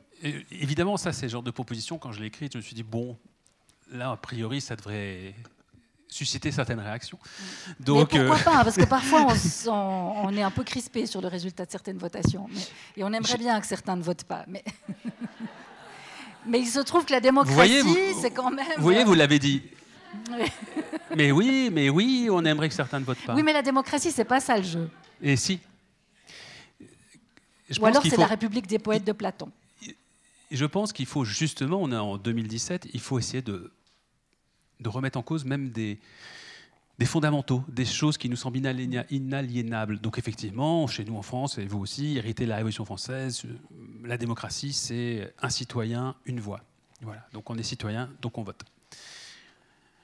Et on n'arrive pas, enfin personne ne s'est euh, risqué à remettre ce principe en cause en demandant plus de démocratie. Parce que moi, quand je dis ça, c'est pour qu'on ait plus de démocratie. Mais ça marche comment un permis Mais Justement, j'y arrive, j'y arrive, j'y arrive. Euh, donc, euh, et cette idée m'est venue parce qu'un jour j'ai entendu Mélenchon, donc je ne sais pas si s'il est célèbre chez vous. Chez, nous, il est très célèbre. Et donc, dire, faire partie de ceux qui disent il faudrait, ça existe hein, déjà dans certains endroits, euh, il faudrait euh, qu'il y ait le vote obligatoire, obliger les gens à voter. Euh, moi, je suis pour le maximum de liberté pour les individus. Ça, on pourra en reparler aussi, parce que peut-être on pourrait croire. Il y a aussi un chapitre sur la liberté, effectivement. Voilà. Donc, justement, l'idée, c'est de concilier le maximum de liberté individuelle avec le, bien, le, bien collectif. Comment on fait ça? Donc, pas d'obligation. Ben mais non, parce que si quelqu'un n'a pas envie de voter, il n'a pas envie de s'intéresser aux affaires politiques de son pays, c'est son droit. Mhm s'il a envie de se faire un peu materner, et c'est ce que nous faisons beaucoup, hein. d'ailleurs c'est beaucoup de gens ont déjà expliqué ça dans le passé, des philosophes, quand finalement, euh, Tocqueville déjà disait, mais d'une certaine manière, lorsque euh, on accepte le principe de démocratie représentative, c'est aussi parce qu'on veut se délester d'une part de nos responsabilités on préfère finalement notre temps l'utiliser pour nous, pour aller, enfin pour nous, c'est très relatif, en tout cas pour s'occuper de nos propres affaires, plutôt que de passer beaucoup de temps à gérer les affaires de la collectivité. Donc, il décrivait une démocratie qui devenait apathique. Permis de voter. Attendez, j'y arrive. Non mais ne simplifions pas les choses. Si je n'ai pas fait ce préambule, on va croire que c'est une mesure totalitaire. Donc, ah euh, ce que je veux dire par là, c'est que, euh, c'est que donc, pourquoi de quoi je vous parlais? Je ne sais plus. Vous m'avez interrompu. Je... je... vous ai posé une question. Le permis de voter, comment vous imaginez que ça marche? Il faut quoi? Un questionnaire euh, pour évaluer notre degré Donc voilà, la question c'est que si certaines personnes ne veulent pas s'intéresser à la politique, on n'a pas à les obliger. Voilà. Mais faisons donc l'inverse euh, et imaginons qu'avant de voter, il faut qu'on ait vérifié que chacun des citoyens ait le minimum de compétences pour le faire. Pourquoi? Tout simplement parce que quand je vote, je ne suis pas juste un citoyen pour moi-même, je suis un citoyen pour les autres aussi. J'ai des responsabilités à l'égard du groupe. On me demande de prononcer pour le bien collectif. On ne me dit pas simplement qu'est-ce que tu veux pour toi, tu veux, tu, comment tu veux finir ta vie, tu vas aller en maison de retraite, tu veux On ne demande pas de dire ce que je veux pour moi. Si, c'est une partie de la question. Mais on dit qu'est-ce qui est le mieux pour la collectivité selon toi? Et en ce sens, on a une responsabilité vis-à-vis de tous les autres. Cette responsabilité nous oblige à connaître un minimum les enjeux des questions qui nous sont posées. Si on, par exemple on doit, se présenter, on doit voter pour une élection présidentielle, ben, le minimum c'est qu'on connaisse les programmes des différents partis. Or, on constate, euh, lorsqu'on pose des questions aux Français, que bien souvent ils sont complètement ignorants des programmes des partis pour lesquels ils votent. Parfois même, ils vont voter pour quelqu'un, ils ne connaissent même pas le parti de cette personne. On constate qu'ils votent pour des arguments qui n'ont absolument aucun sens euh, lorsqu'on a l'ambition de faire vivre la démocratie. Ça va être parce qu'un jour il a dit une phrase, ça va être parce qu'il porte bien la cravate, parce qu'il sourit bien, parce qu'il euh, a été sympathique avec je ne sais qui et qui s'est fait filmer par 10 caméras. désespérant. Mais non, c'est la réalité. Mais c'est la réalité. On a quand même un homme, Emmanuel Macron. De la réalité. On a quand même Emmanuel Macron qui s'est retrouvé en tête dans les sondages en n'ayant jamais prononcé une seule idée. Mhm. Mais c'est la vérité. C'est un homme, il était en tête dans les sondages. On se dit, c'est quoi votre programme amitié? Je l'annoncerai bientôt. Mhm. C'est quand même sidérant. parce que les autres partis étaient totalement en déliquescence. C'est une autre question. Ça a explosé en vol et que. Non, non, mais oui, oui, on va pouvoir, on peut en reparler. on peut en reparler de Macron si vous mhm. voulez. Mais comment, ça veut dire quoi? Comment voulez-vous comment, comment voulez-vous que notre société fonctionne? les, électeurs qui vont pouvoir Attendez, j'y arrive. Comment comment voulez-vous que notre société fonctionne correctement si les, ceux qui prennent des décisions, donc le peuple qui décide, ne connaît rien des enjeux sur lesquels il se prononce ou les connaît très mal. Donc c'est pas compliqué. Celui qui veut voter devrait simplement passer d'abord un permis de voter. Comme un permis de conduire. Comme un permis de conduire. Même chose, parce que si on prend une voiture qu'on n'a pas permis de conduire, on risque de faire un accident parce qu'on va nuire aux autres. Et de la même manière, si on vote en ne connaissant absolument rien des questions sur lesquelles on se prononce, on nuit aux autres. Donc, euh, on passe un permis de voter avec un certain nombre de questions. On peut préparer ce permis dans un centre d'examen. On peut le passer à tout âge. On Et peut, vous, on vous peut le fixez passer- même l'âge, hein, dès 10 ans. Non, non, dès 8 ans si on veut, dès 5 ans. Ben, Mozart a bien écrit des choses formidables à 5 ans. On peut. Bon, ne- On va dire très jeune. Non, non, il n'y a pas d'âge. Pourquoi il n'y a pas d'âge? n'y a pas d'âge parce que la question c'est est-ce que oui ou non on maîtrise les fondamentaux qui nous permettent d'être citoyens? Un peu l'histoire du pays, l'histoire des institutions, la vie politique du pays, etc. Et il se trouve, vous pouvez tous en faire l'expérience, qu'on croise parfois des, des- des adolescents qui ont 13, 14 ans, qui s'y connaissent beaucoup mieux que certains adultes de 40 ans. Donc je ne vois pas pourquoi on fixerait un âge à 18 ans, 20 ans, 16 ans, ça n'a pas sens. Donc on vérifie simplement que le citoyen en question a euh, les bases nécessaires pour déjà avoir le permis. Puis ensuite, à chaque élection, on, on- on passe un petit test sur Internet pour vérifier qu'on est au courant des enjeux de cette élection-là en particulier. Voilà, on renouvelle, euh, j'appelle ça moi la clé de vote. On obtient une clé de vote pour chaque euh, nouvelle élection. C'est très exigeant. Oui, mais enfin, c'est quand même extrêmement euh, grave que de mettre un bulletin dans une urne en ayant la prétention que son avis a de l'importance. Mais ça veut aussi dire que l'éducation, l'information, la formation sont des priorités absolues. Je voudrais juste vous donner un exemple pour que vous compreniez pourquoi cette idée m'est venue. Un exemple très concret. Euh, lorsque je suis allé il y a un mois euh, dans une ville euh, de province présenter mon livre, je suis revenu par le train et là j'ai rencontré euh, une, une contrôleuse de train. J'étais avec une autre personne et, et cette contrôleuse me regarde et elle me dit euh, Euh, Votre tête me dit quelque chose. Je vous connais, vous. J'ai voté pour vous, non Et Vous je pas dit ça Et je réponds. Eh Non, et elle me dit, et ça, ça arrive de temps en temps, elle me dit C'est quoi votre nom? C'est un peu curieux comme approche, mais ça arrive de temps en temps. Donc, c'est quoi? Non, c'est-à-dire, soit vous connaissez pas, puis vous passez votre nom. C'est très bizarre, quelqu'un qui voir fait C'est quoi votre nom? Bon, donc, alors. Et je lui réponds Je, lui réponds, je m'appelle Édouard Philippe. et, Vous n'avez pas osé Emmanuel Macron quand même. Non, j'ai essayé autre chose. Et, et je vous jure que ce que je vous raconte est authentique. Elle se tourne vers sa collègue, contrôleuse, et fait C'est qui ça, Édouard Philippe? C'est qui? Donc, on a des gens qui sont parfaitement intégrés professionnellement dans notre société, qui ont une vie active, qui rencontrent beaucoup d'autres gens toute la journée et qui ne connaissent pas le nom de notre Premier ministre. Moi, ça m'inquiète terriblement. Mais c'est inquiétant. Oui, donc je voudrais que ces gens-là ne votent plus. Ça, c'est simple. Ou alors qu'avant de voter, ils se renseignent. Et qu'on vérifie qu'ils se sont renseignés. Voilà. Euh, mais je reprends la question que je vous posais tout à l'heure. Si on instaure un, un permis de voter, c'est qu'au fond, euh, l'éducation, la formation, et c'est une autre de vos, c'est une autre de vos propositions utopiques, que le temps libre sera consacré au loisir et à la politique. Donc vous Bien y croyez encore à la politique? Mais évidemment, si je ne croyais pas à la politique, j'ai beau avoir un, un regard extrêmement pessimiste sur notre société, sur l'humanité en général, bien évidemment que je crois à la politique et que je crois aussi quelque part en l'humain. Sinon, je ne prendrais même pas la peine d'écrire ce genre de livre. Sinon, vous savez quoi, j'écrirais euh, des livres, euh, des romans. Tiens, j'écrirais des, des romans Un un peu livre rom- véganes. des rom- non, non, j'écrirais des romans un peu romantiques avec des idylles qui se nouent entre Paris et New York. Ça marche aussi. hein. Euh, je me dis que peut-être que voilà, ce serait peut-être plus facile commercialement. Donc non, euh, oui, bien sûr, bien sûr que j'y crois encore euh, d'une certaine manière. Et donc, c'était quoi la fin de votre question? Vous avez remarqué que parfois je me perds dans des digressions, je ne sais plus du tout euh, Personne quoi on voulait parler Personne n'a remarqué, n'est-ce pas? C'était quoi la question? La formation, c'est la troisième fois que je vous la pose, mais la formation, Il faudra peut-être une l'éducation, quatrième avec moi, c'est pas impossible. la formation, l'information sont Voilà. capitales, et qu'au fond, Oui, le voilà, temps, c'est pour ça que j'en parlais. Le temps Parce que oui, je suis- sera consacré au loisir et à la politique. Oui, parce que je suis Mais la absolument- formation et l'information. Je suis absolument persuadé qu'en réalité, beaucoup de gens, finalement, voudraient s'impliquer dans la vie politique de leur pays. On a- parce que beaucoup de gens ont un avis sur la vie politique. Pas toujours un avis éclairé, euh, et, on peut tous se tromper, moi le premier, hein, mais en tout cas, beaucoup de gens aimeraient, mais ils n'ont pas le temps d'une certaine manière de vraiment se renseigner, de vraiment s'impliquer. Donc ils restent souvent à la surface des choses, ils se contentent de ce qui passe au journal de 20 heures. Donc on sait très bien que malheureusement l'information télévisée est quand même pas extrêmement euh, poussée, elle est un peu caricaturale aussi. Donc il faudrait que chacun ait la possibilité d'avoir le temps de lire, d'avoir le temps d'aller sur Internet, d'avoir le temps de lire des journaux, et pour ça, il faudrait. C'est aussi pour ça que je veux complètement revoir notre manière d'envisager le travail, parce qu'aujourd'hui tout est fait d'une certaine manière pour que les gens finalement ne s'intéressent pas plus que ça à la politique.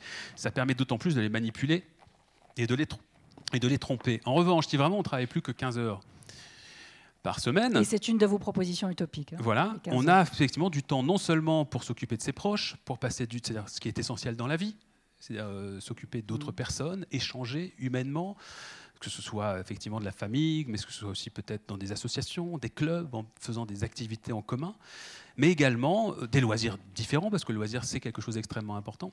Mais aussi, euh, ce temps devrait être utilisé à se cultiver, de manière générale, mais plus particulièrement sur le plan de la politique. Absolument. Ce qui fait que non seulement on aurait le temps d'être formé pour être un citoyen éclairé lorsqu'on va voter, mais aussi on pourrait s'investir. Beaucoup de gens ne s'investissent pas dans la politique aujourd'hui parce qu'ils n'en ont pas les capacités, ils n'ont pas les moyens.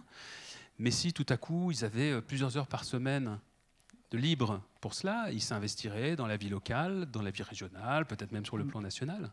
L'idée aussi, tout est, la politique aujourd'hui, pardon, mais elle est complètement kidnappée par cette caste dont je vous parlais tout à l'heure. C'est des gens qui passent par les grandes écoles, par l'école de l'administration, l'ALENA par des hauts fonctionnaires, par des apparatchiks, par des gens qui vouent toute leur vie à organiser, à orchestrer, à consolider leur carrière politique, mhm. qui ne travaillent absolument pas pour le bien collectif. Il faut quand même en avoir conscience. Vous allez toujours trouver l'exception. Sauf que les exceptions, souvent, elles ne survivent pas longtemps. Alors, bien à la vie des partis politiques actuels. Bien, bien collectif, c'est aussi une idée euh, centrale dans, dans, votre livre. Alors c'est vrai qu'aujourd'hui, il n'y a pas vraiment de grands rêves, pas de grandes utopies, mais il y a des citoyens qui se mobilisent dans leur quartier, leur ville, qui ont des rêves d'égalité, de fraternité, de partage, euh, de soins apportés euh, à la planète. Euh, vous ne pouvez pas faire semblant qu'ils n'existent pas. De quel poids peuvent-ils peser dans un changement de société? Bah, C'est une bonne question. Ben, D'abord, oui, vous avez raison, il y a quand même beaucoup de citoyens qui et je crois qu'il y en a de plus en plus en plus qui se rendent compte que ça ne fonctionne pas du tout et des citoyens qui sont animés de très très bonnes intentions. Après, il y a un vrai débat. Est-ce que est-ce que l'espèce humaine euh, est une espèce plutôt mauvaise ou plutôt néfaste, euh, plutôt, pardon, plutôt mm. positive euh, Moi, je crois que. Est-ce qu'il est nécessaire de le trancher ce débat-là? Bah, Ça peut être intéressant d'avoir quand même une indication. Ça peut nous, ça peut nous donner quelques pistes sur les politiques à envisager. Mais en tout cas, ce qui est vrai, c'est qu'il y a toute une partie de l'humanité qui, en effet, essaye devrait au bien collectif. Ça, c'est vrai qu'on en rencontre plein. Souvent, d'ailleurs, c'est des personnes qui, au bout d'un certain temps, sont découragées. Et celles qui ne le sont pas, au bout de 10 ou 20 ans de, de combats euh, associatifs, par exemple, sont des gens qui, que, vraiment que j'admire terriblement parce que ce sont des personnes qui font souvent beaucoup de sacrifices personnels pour, pour leurs rêves, justement. Donc, ces personnes-là, bien sûr, bah, je ne sais pas, euh, mais pour l'instant, il faut quand même avouer que toutes les initiatives personnelles qui vont dans le sens que vous décrivez, elles sont, comment dirais-je, regarder avec euh, une espèce euh, d'atonie par euh, ceux qui nous dirigent en disant c'est bien, ça fait pas de mal. Et puis ça prouve justement qu'on vit dans une société ouverte où tout le monde peut s'exprimer. Mais il y a un moment où il y a un moment de bascule, non? Alors, je ne sais pas. Je ne sais pas justement, j'en ai aucune idée. Comment, vous ne comment les plus. équilibres peuvent. Ou alors vous ne rêvez plus si vous ne savez pas. Ou en tout cas, on peut l'espérer. Je rêve à une société complètement différente, mais j'ignore si cette société verra le, verra le jour. Et comment, dans quelles circonstances? Euh, il y a tout un courant aujourd'hui de, pensée qui s'appelle la collapsologie. Mm. Ce sont des gens qui euh, imaginent qu'il y a déjà eu un certain nombre de destructions de la vie sur Terre importantes euh, au, cours des, au cours des années précédentes, enfin des, des, des millénaires précédents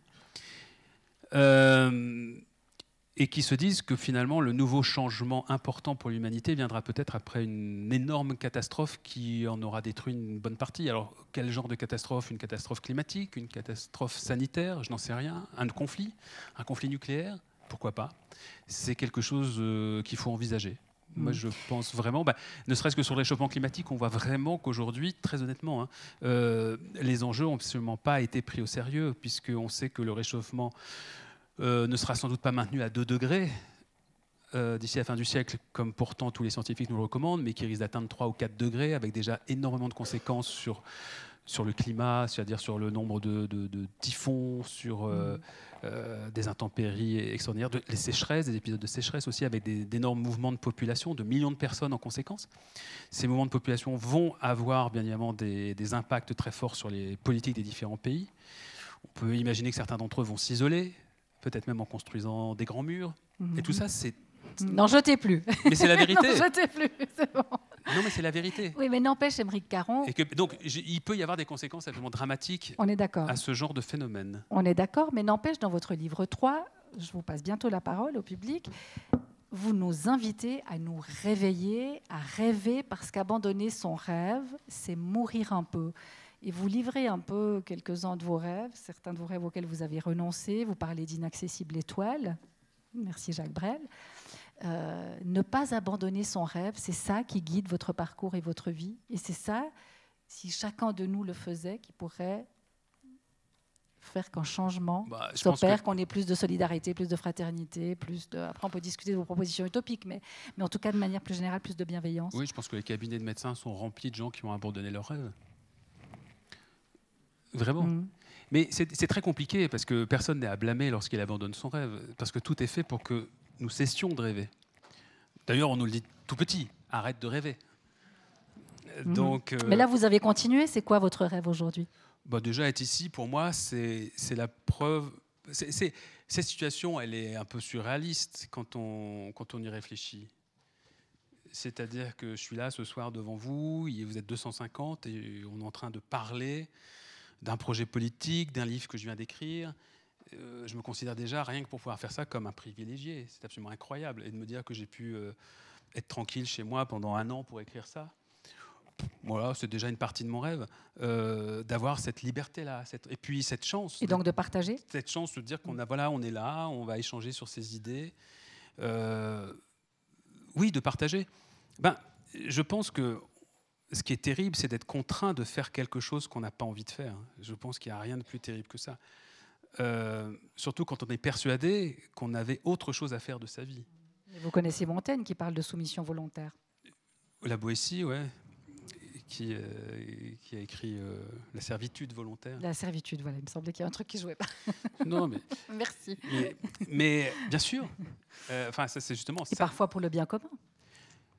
Non, quand, quand la Boétie parle de ça, il évoque plutôt le fait qu'il y a une lâcheté en nous qui fait que si on se laisse dominer, parce que je suis absolument persuadé que notre société fonctionne sur le système qui a déjà été écrit par les anarchistes et par, par les précurseurs du communisme, c'est-à-dire que c'est le système dominant-dominé. Donc mm. euh, je suis absolument persuadé que quand on se laisse dominer, il y a une part de lâcheté, de facilité peut-être aussi. Mais euh, donc oui, essayer déjà de, de renoncer à cette lâcheté. C'est pas toujours simple, hein parce qu'une fois de plus, je suis persuadé que pour renoncer à cette lâcheté, il y a des sacrifices à faire. Et donc de la responsabilité à prendre, céder le moins possible sur vos rêves, c'est la recette pour rester vivant disons, Je ne sais pas si c'est la recette pour rester vivant, je ne suis pas sûr que ça suffise, mais je suis persuadé... Mais je crois bien que c'est que je vous cite dans le livre. oui, oui, mais en tout cas, c'est sûr que c'est un, préalable. Mm. Je suis sûr, ce que j'allais dire, je suis sûr que si on abandonne son rêve, on cesse d'exister je pense, c'est pour ça que je cite l'exemple de plusieurs écrivains qui se sont suicidés. Stéphane Zweig, par exemple. Stéphane Zweig s'est suicidé, je pense, parce qu'il n'avait plus de capacité à rêver. Il était désespéré par la montée du nazisme. Il s'était réfugié au Brésil. Et un jour, euh, il s'est dit, je ne peux plus supporter ce monde, je n'arriverai plus à rêver dans ce monde. Après, il y a d'autres écrivains comme Jack London. Euh, bon, les circonstances de sa mort ne sont pas complètement établies entre l'accident et le suicide, mais a priori, tout, laisse penser que c'est un mm. suicide. Et, tout laisse à penser qu'il s'est suicidé à un moment de sa carrière, de sa vie, où il pensait qu'il avait accompli tous ses rêves. Ce qui est fascinant avec Marie Caron, avec vous, c'est que à la fois vous portez avec enthousiasme euh, vos propositions utopiques et à la fois parfois vous nous plombez l'espoir. Mais à 9h25, je vous aviez caressé l'espoir de lui poser des questions, et bien ça devient réalité.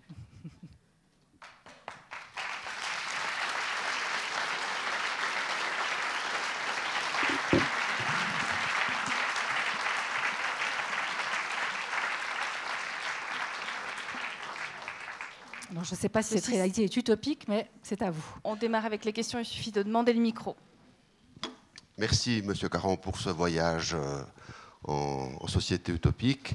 Vous avez fait référence euh, en particulier à, à More, mais à Thomas More, mais peut-être que je n'ai pas lu votre livre malheureusement, mais peut-être que vous laissez, mais vous laissez, vous laissez une place importante aussi aux socialistes utopiques. Je pense à Victor Considérant, à, à Charles Fourier. Quelle place, enfin, quel rôle ont-ils joué pour vous dans le, dans le, projet de société que vous nous proposez ce soir? Alors, c'est intéressant comme question parce que mon éditeur, effectivement, quand je lui ai expliqué mon projet, pensait que j'allais effectivement passer en revue euh, la littérature utopique, effectivement, le socialisme utopique et autres, des gens comme Fourier. Et en réalité, j'ai décidé de ne pas le faire, justement de ne pas entrer dans une histoire euh, littéraire de l'utopie, pour pas faire un, livre qui soit trop universitaire. Donc, j'évoque un certain nombre d'utopies qui me semblent importantes dans le livre premier sous forme de dialogue, où j'explique, euh, voilà, c'est romancé, j'explique pourquoi un certain nombre de, personnages de la littérature, notamment de la politique, sont passés sur l'île d'Utopia. Mais c'est vrai que j'ai choisi de ne pas prendre ce biais de l'étude de, de l'utopie euh, politique, parce que ce n'est pas le livre que j'avais envie d'écrire. Euh, donc, ma réponse serait forcément superficielle si je vous répondais sur, euh, sur une analyse critique des, des gens que vous venez de, me, de citer. Il faudrait créer un parti politique utopique parce qu'au fond, les socialistes utopiques ont été écartés au profit des socialistes réalistes. Euh, mais il faudrait créer un autre, un parti politique qu'on appelle. Je ne sais pas s'il y a des caméras ici. Plusieurs. non, c'est entre nous, c'est pas enregistré, c'est pas sur le net. j'ai une caméra. c'est pour qui? Quoi? Ah. Qui fait un excellent travail. Non, mais après, c'est sur Internet. Hein. Je, je, oui, je vais donc me contenter de répondre Vous avez raison.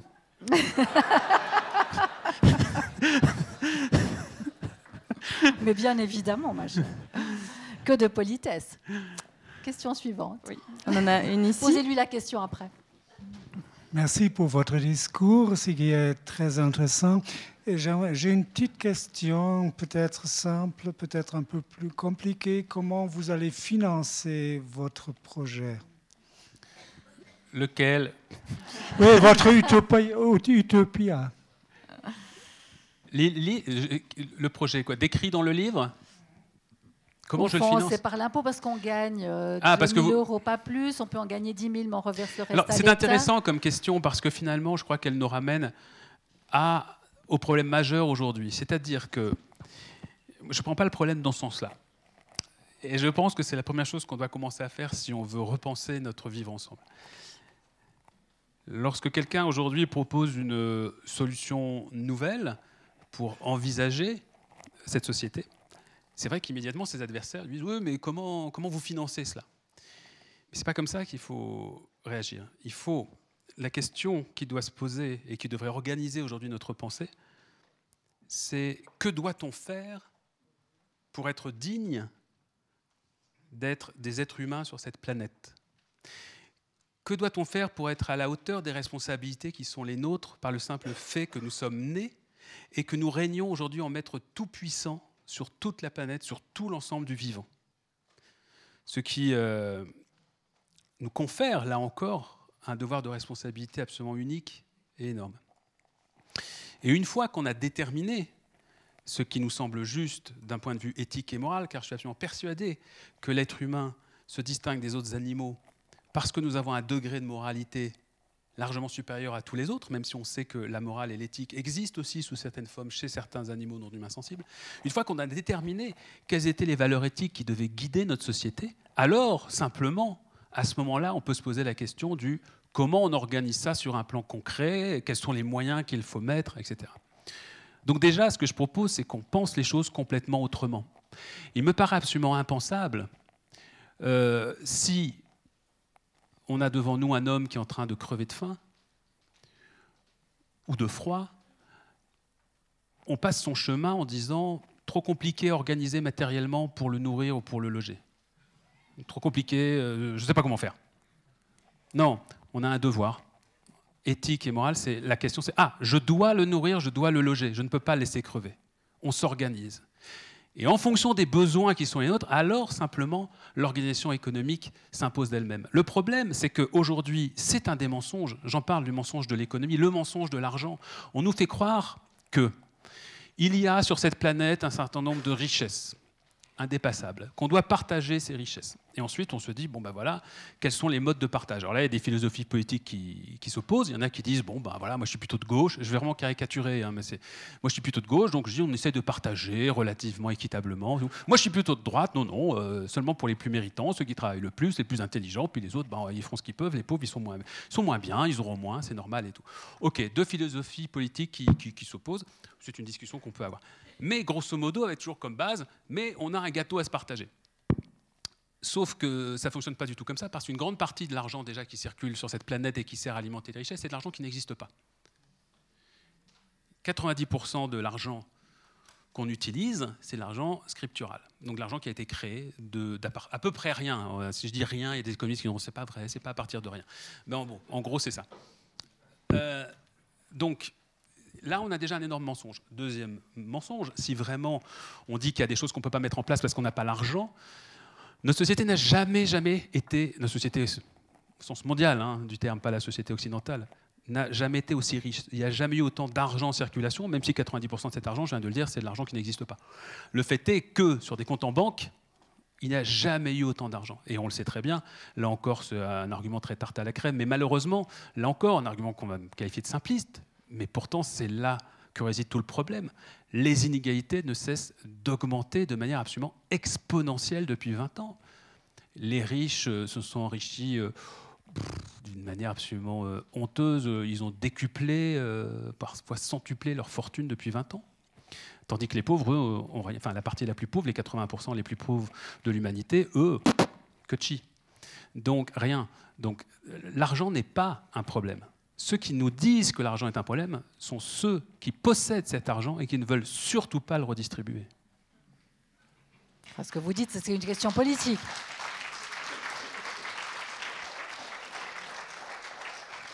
Si je résume, c'est que la question est politique et non économique.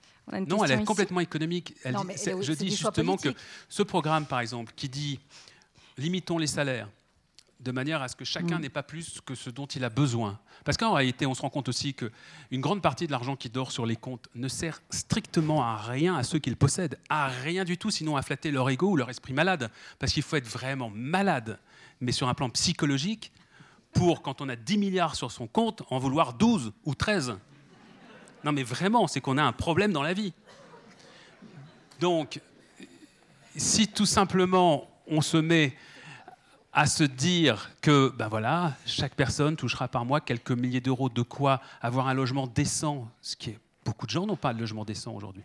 Un logement décent, de quoi partir en vacances deux fois par an, c'est pas la mer à boire deux fois par an. Mais ça paraît quand même un moindre des droits aujourd'hui. On a les moyens, ça, d'offrir ça à tout le monde. Mais pourtant, plein de gens ne peuvent pas se le permettre. Ben, si simplement des gens mettaient ça comme présupposé, effectivement en limitant les revenus, c'est très simple, ça, économiquement, à réaliser, de limiter les revenus et de mieux partager. Donc, sur tous les plans, on se rend compte que c'est tout à fait euh, faisable d'un point de vue, au contraire, en étant très réaliste et non pas utopiste.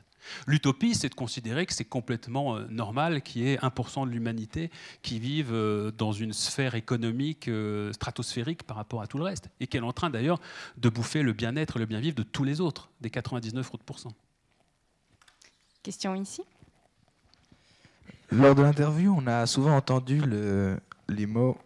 Un peu plus loin. Alors, là, on m'entend? Là. On entendait souvent le, mot revenir. On doit revenir à une société où le bonheur collectif est le but ultime, où euh, l'égalité est aussi le but. Mais êtes-vous sûr qu'il est vraiment parti ce, Vous utilisez le mot revenir comme euh, si l'égalité et le bonheur collectif étaient vraiment oubliés de tous nos esprits, mais je pense que le fait qu'on soit là, c'est pas forcément. Euh, c'est la preuve que notre bonheur collectif est toujours un but, et j'ai l'impression que votre livre, c'est un peu prétentieux de votre part de remettre votre livre comme euh, le livre qui remet le bonheur au cœur de la société. J'ai jamais dit ça. Ben, c'est mais- lors de l'interview. Non, mais critiquez-moi sur des trucs que j'ai écrits, pas Mais sur c'est des trucs sur que le- j'ai pas dit.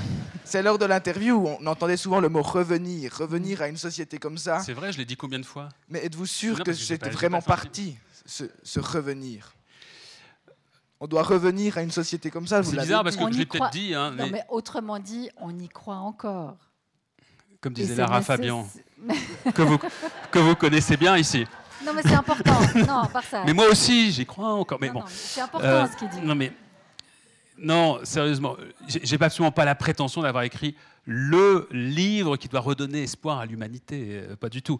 En revanche, oui, j'explique dans le livre qu'il faut replacer le bonheur comme objectif numéro un. Euh, Placer, peut-être d'ailleurs pas forcément replacer, parce Placer, que je ne suis pas du tout sûr que euh, le bonheur ait été l'objectif réel des politiques euh, bon, récents. Certainement pas, mais même dans l'histoire. Je crois que le, le gros problème, c'est que la politique, depuis, mais même depuis la Révolution française, hein, donc on peut venir avant, elle a été confisquée par des gens, par des esprits, qui parfois d'ailleurs étaient animés d'extrêmement bonnes intentions, mais qui étaient quand même tous, là encore, un peu fragiles selon moi, et qui étaient surtout guidés par des questions d'ego. La plupart de ceux qui ont fait notre histoire politique ont quand même des histoires personnelles terribles. Et je pense que la notion de bonheur collectif, même si parfois elle a pu être affichée comme un objectif officiel, elle passait souvent derrière des ambitions personnelles, de destin historique. Le bonheur pour tous, c'est une notion qui a été mise en avant dans des pays où ça s'est très mal terminé.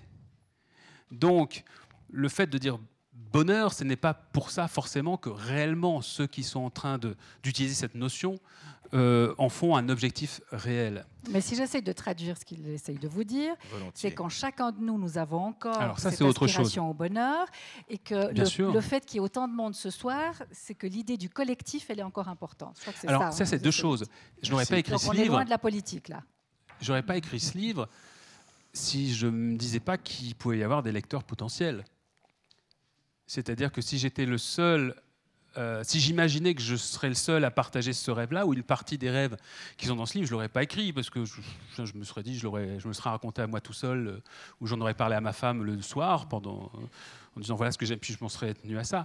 Mais si j'écris un livre, c'est parce que oui, je suis persuadé qu'il y a en effet, là-dessus vous avez raison, beaucoup de gens dans la société qui ne se contentent pas en réalité du discours qu'on leur sert depuis très très longtemps et qui maintenant sont absolument conscients des dysfonctionnements euh, et surtout des catastrophes que ces dysfonctionnements euh, vont entraîner. Euh, le seul souci, c'est que ces gens-là n'ont pas forcément, en tout cas en France, énormément de moyens de s'exprimer, que leur parole, elle est étouffée. C'est pour ça que je vous disais la démocratie, la démocratie, oui, moi je veux bien, mais enfin, tous nos médias sont hyper contrôlés en France. Alors bien sûr, c'est pas la Pravda, euh, c'est pas la limitation des médias comme on l'a connu sous les des, des régimes autoritaires, euh, mais le fait est que la parole alternative, la parole politique alternative, est chez nous encore moquée, discréditée, voire étouffée, au sens que on va pas être invité dans les médias pour en parler. Donc, j'ai constaté, moi, euh, sur le livre précédent ou sur celui-là, médias, parce qu'il existe des médias alternatifs qui ont les une médias alternatifs, audience. oui, comme il y a également des citoyens alternatifs. C'est-à-dire qu'il y a des niches qui sont là de, de- de- de conscientisation, heureusement, de gens qui sont même pour beaucoup, beaucoup plus doués que moi, sans doute, pour imaginer euh, des choses qui iraient encore plus loin que ce que j'écris, ou pour l'écrire mieux, ou pour le dire mieux, ou pour le rêver mieux. Après, la question, c'est avoir accès aux médias, avoir accès aussi aux citoyens, tout simplement, pour, pour les- leur faire connaître ces nouveaux modes de pensée, en tout cas les rêves possibles. C'est très symptomatique quand même que j'ai été invité. Alors, ce livre, lorsqu'il est en promotion en France, il y a plein de médias où, il- où- je ne peux pas en parler. Pourtant, des médias où il serait vraiment fait pour ça. Des, Où vous n'êtes pas invité. oui, c'est ça. Mais Pas invité à cause du contenu du livre, hein, euh, pas parce qu'il y a un problème personnel avec moi, parce que ce livre paraît complètement déconnecté, là encore. Pas, on ne veut pas avoir ce genre de sujet, c'est pas assez sérieux. C'est quand même pas un hasard que je sois allé faire l'émission, le talk show le plus populaire en France, qui On n'est pas couché, là où, où moi-même j'avais officié, et que euh, les seules choses dont on m'est parlé lors de cette parodie d'interview, c'était de trois mots dans le livre pour essayer de faire dire à ce livre des choses qu'il ne disait pas, mais que aucune, absolument aucune des propositions, sauf Laurent Ruquier qui m'a parlé, je crois, de, des nouveaux modes de, la suppression du scrutin majoritaire à deux tours. Mais, quasi, mais les, chroniqueurs, ceux qui étaient censés avoir lu le livre et m'interroger sur le fond du livre, n'ont jamais évoqué une seule des propositions de ce livre. Jamais, jamais, jamais. Mmh. C'est pas un hasard.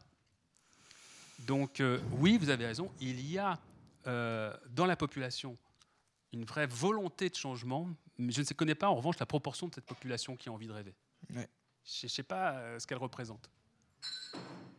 Merci. On a une autre question ici. Bonsoir. Bonsoir. Euh, certains philosophes ont, comme vous, euh, porté des, projets un peu utopiques, euh, Rousseau, Locke, Hobbes, et ont déterminé l'homme dans l'état de nature. Vous l'avez succinctement abordé tout à l'heure, sans nous donner quelle était votre vision de la société et si l'homme est prêt en fait à amener ces changements dans notre société. La question, c'est la nature de l'homme. quelle est la nature de l'homme? Est-ce qu'il est bon ou est-ce que c'est un, débat qui me passionne ça. Il n'a pas tranché là. Effectivement, on a Rousseau qui nous dit euh, l'homme n'est bon, c'est la société qui le corrompt, puis euh, on a Hobbes qui nous dit le contraire. Euh, en gros, l'homme a besoin de la société parce que l'homme est un loup pour l'homme. L'homme est un loup pour l'homme, donc il doit faire société pour. bon, ben, je suis plutôt d'accord avec Hobbes.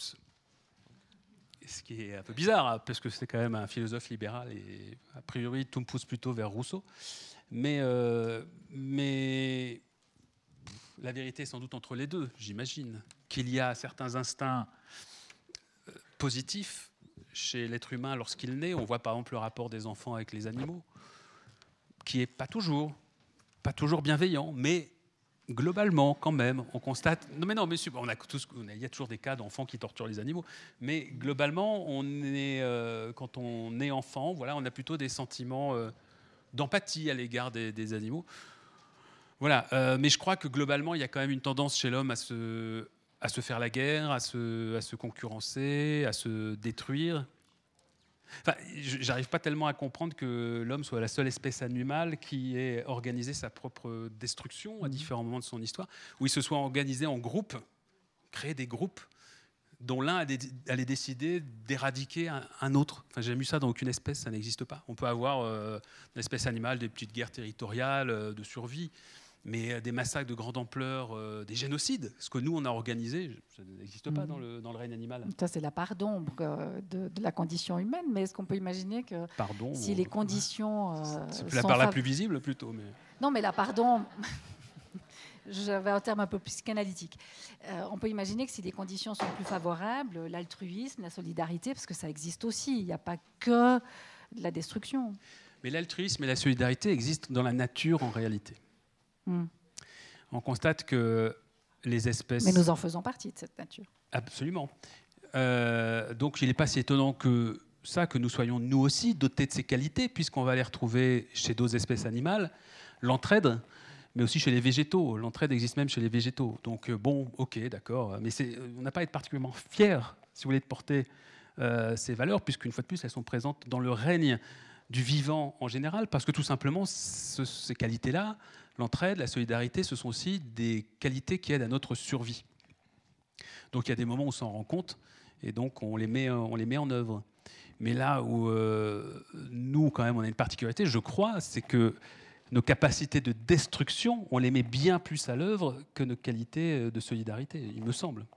En tout cas, notre quotidien n'est basé que là-dessus que sur la guerre que sur la guerre d'entre nous. Il suffit de prendre sa voiture. Enfin, faites une expérience très basique. Hein. Prenez votre voiture à Paris. non, non, non. Prenez votre voiture à Paris. Vous allez vous découvrir sur 10 personnes, sur 10 automobilistes que vous avez croisés, vous allez vous découvrir 9 ennemis et un indifférent ou un gentil. Mais globalement, vous allez vous faire insulter 9 fois et vous n'allez pas avoir des. Mais passez, cher monsieur, je vous en prie. À part ensuite. Pourquoi chez vous, les gens sont courtois les gens, les gens sont courtois au volant? Ah, bravo. Question suivante. Je vais venir chez vous. Oui, je crois qu'il faut On a une question. Au, bord du lac de Neuchâtel. Question suivante. Je crois qu'il y a un problème de l'utopie qui, sauf erreur, est aussi un problème en utopie. On n'a pas l'air capable de concevoir une utopie autrement qu'à partir d'une rupture. Hmm. Et l'utopie, c'est ce qui se passe après la rupture. Le problème à ce moment, c'est celui-ci. Qu'est-ce qui peut établir que ceux qui vivent dans cette utopie ne voudront plus changer? Ne voudront plus, pardon? Ne voudront plus changer de mode de vie et quitter l'utopie. Bah, alors, c'est très intéressant comme question. Euh, moi, je pense qu'il ne faut pas leur demander ça. Je pense que l'utopie doit être sans cesse renouvelée. C'est d'ailleurs pour ça que je suis reparti du livre de Thomas More, pour euh, pointer un certain nombre de choses qui me déplaisaient fortement dans son livre. Parce qu'il y a quand même certaines propositions qui, aujourd'hui, 500 ans après, ou peut-être même déjà à l'époque, euh, sont inacceptables. Euh, de la même manière, une société idéale n'est idéale que par rapport à une époque donnée, par rapport à l'état des connaissances qui sont les nôtres à ce moment-là. Euh, donc, je pense qu'une utopie doit toujours être en mouvement et qu'elle doit se réinventer tout le temps et qu'il n'y a pas une société idéale figée. Alors après, si la question c'est de savoir comment on fait pour faire en sorte que chacun adhère au modèle utopique proposé, ça oui, ça c'est une vraie question.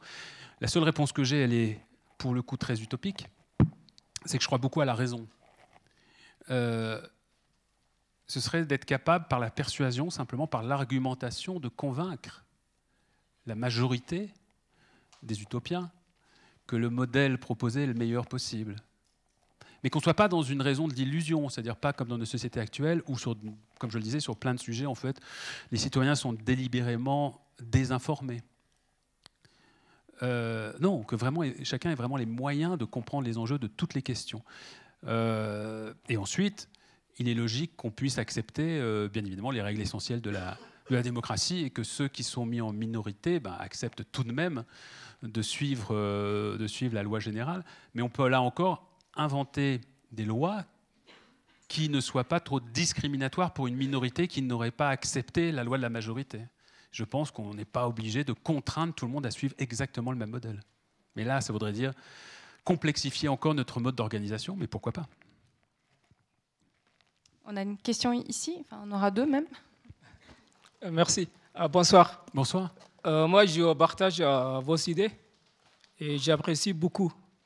En plus, ça touche ce qui se passe aujourd'hui dans, notre monde actuel.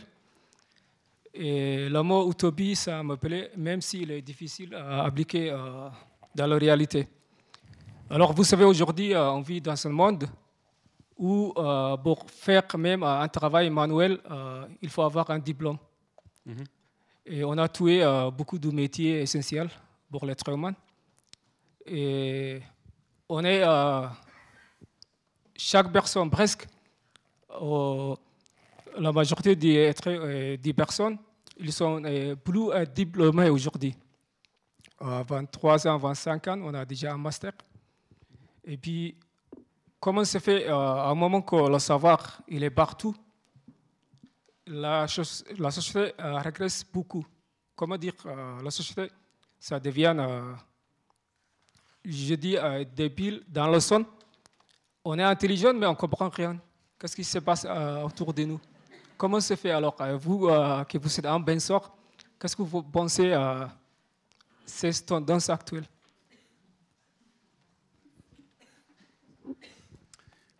euh, Oui, c'est intéressant, oui, c'est vrai.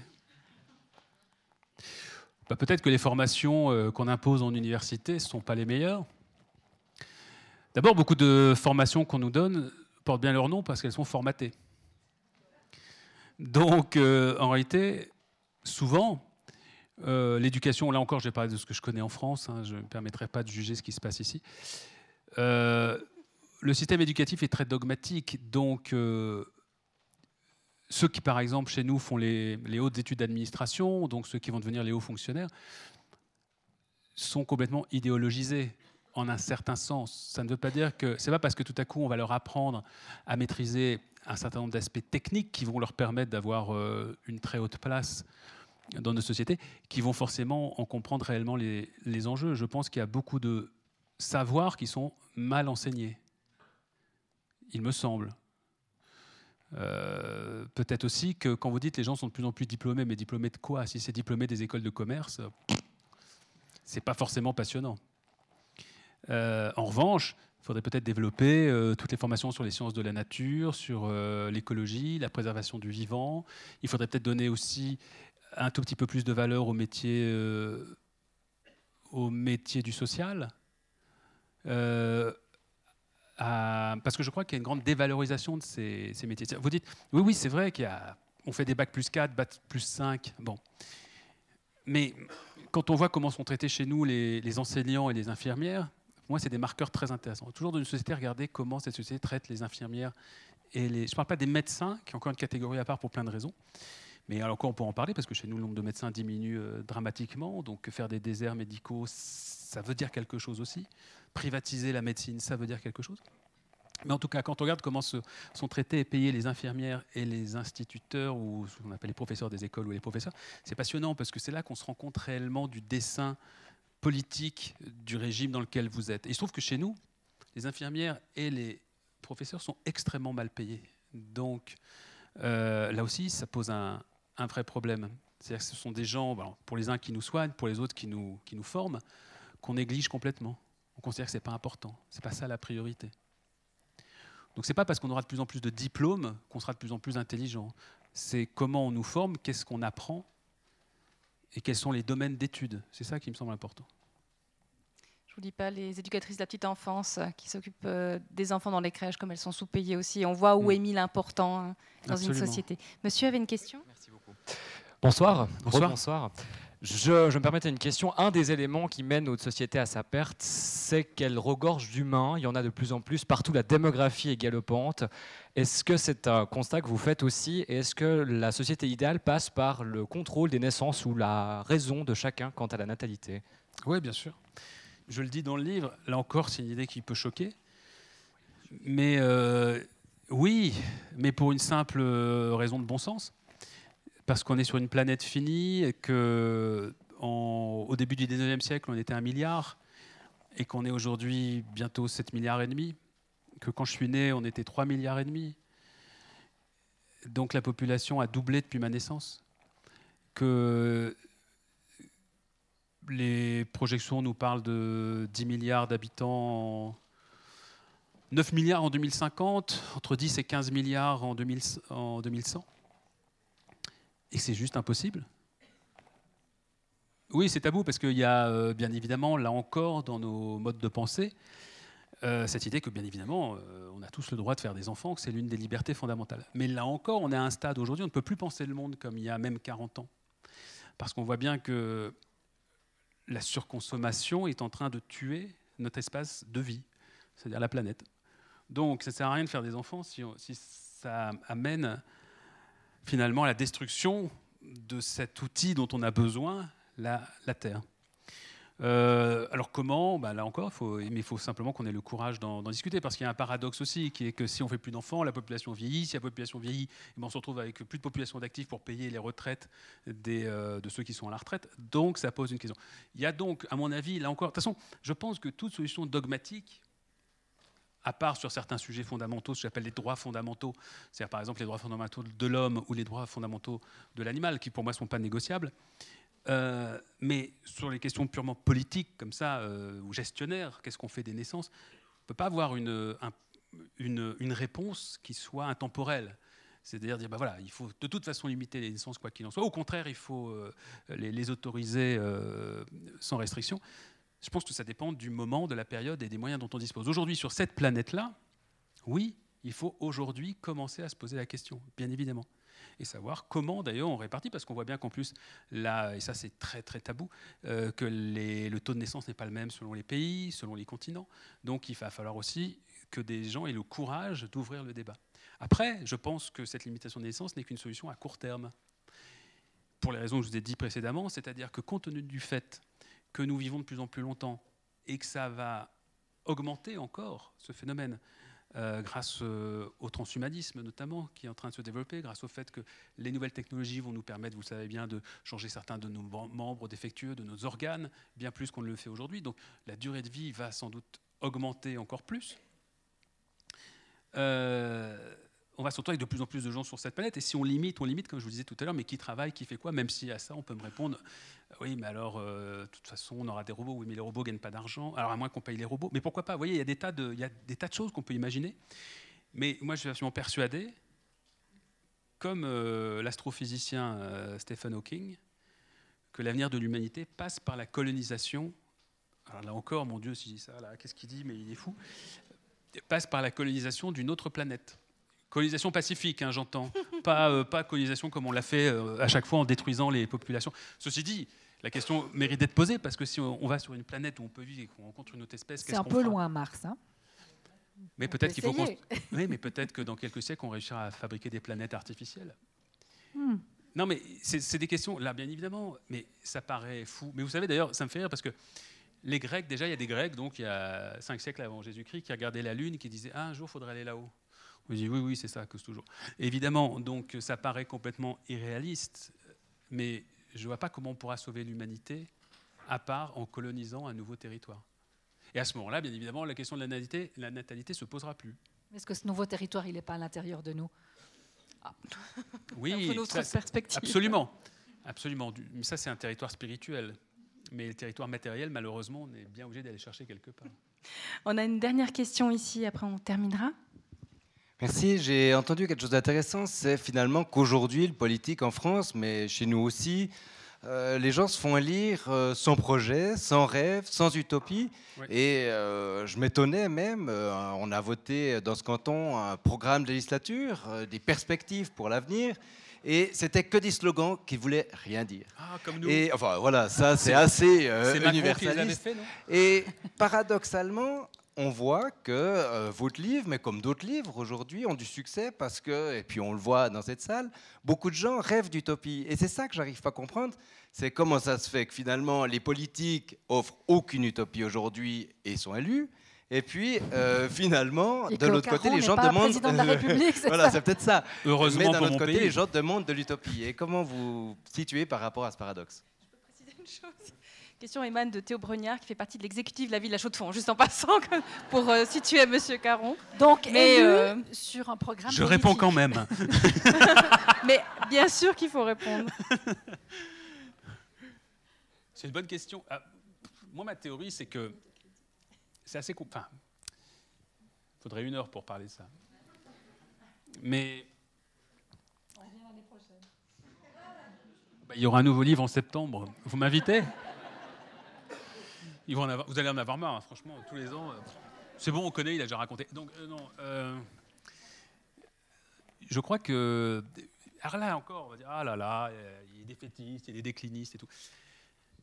Vraiment, je pense que nous vivons sous une chape de plomb où nous sommes tous encouragés à ne, surtout, surtout ne pas nous rebeller. Bon.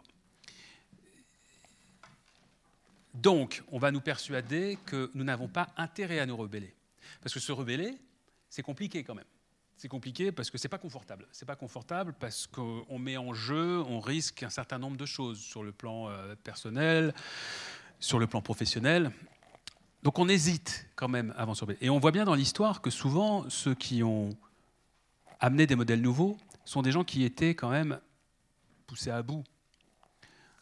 Soit dans l'histoire du syndicalisme en France, que ce soit l'histoire des droits civiques, aux, États-Unis, des gens qui étaient excédés, euh, épuisés de ne pas pouvoir monter dans le bus avec les Blancs, euh, de ne pas pouvoir voter, ils n'en pouvaient plus, c'était intolérable.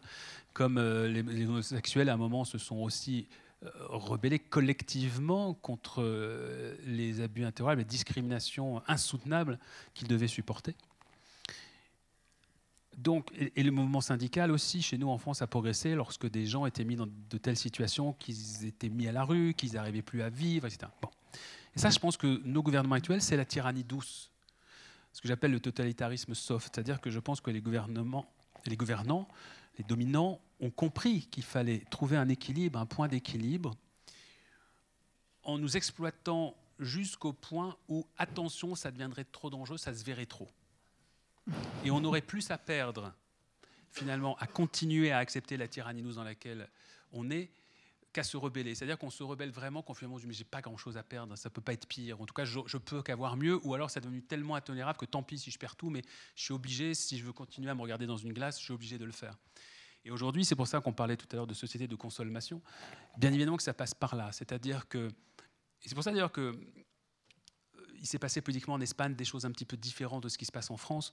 La France, c'est vraiment l'exemple parfait d'un pays où ça va de plus en plus mal, mais où le gouvernement arrive toujours à maintenir un point d'équilibre, où en rognant, en rognant, en rognant, en rognant, il arrive toujours à maintenir un tout petit truc. On se dit, bon, on a plus intérêt à accepter ça qu'à vraiment entrer en dissidence.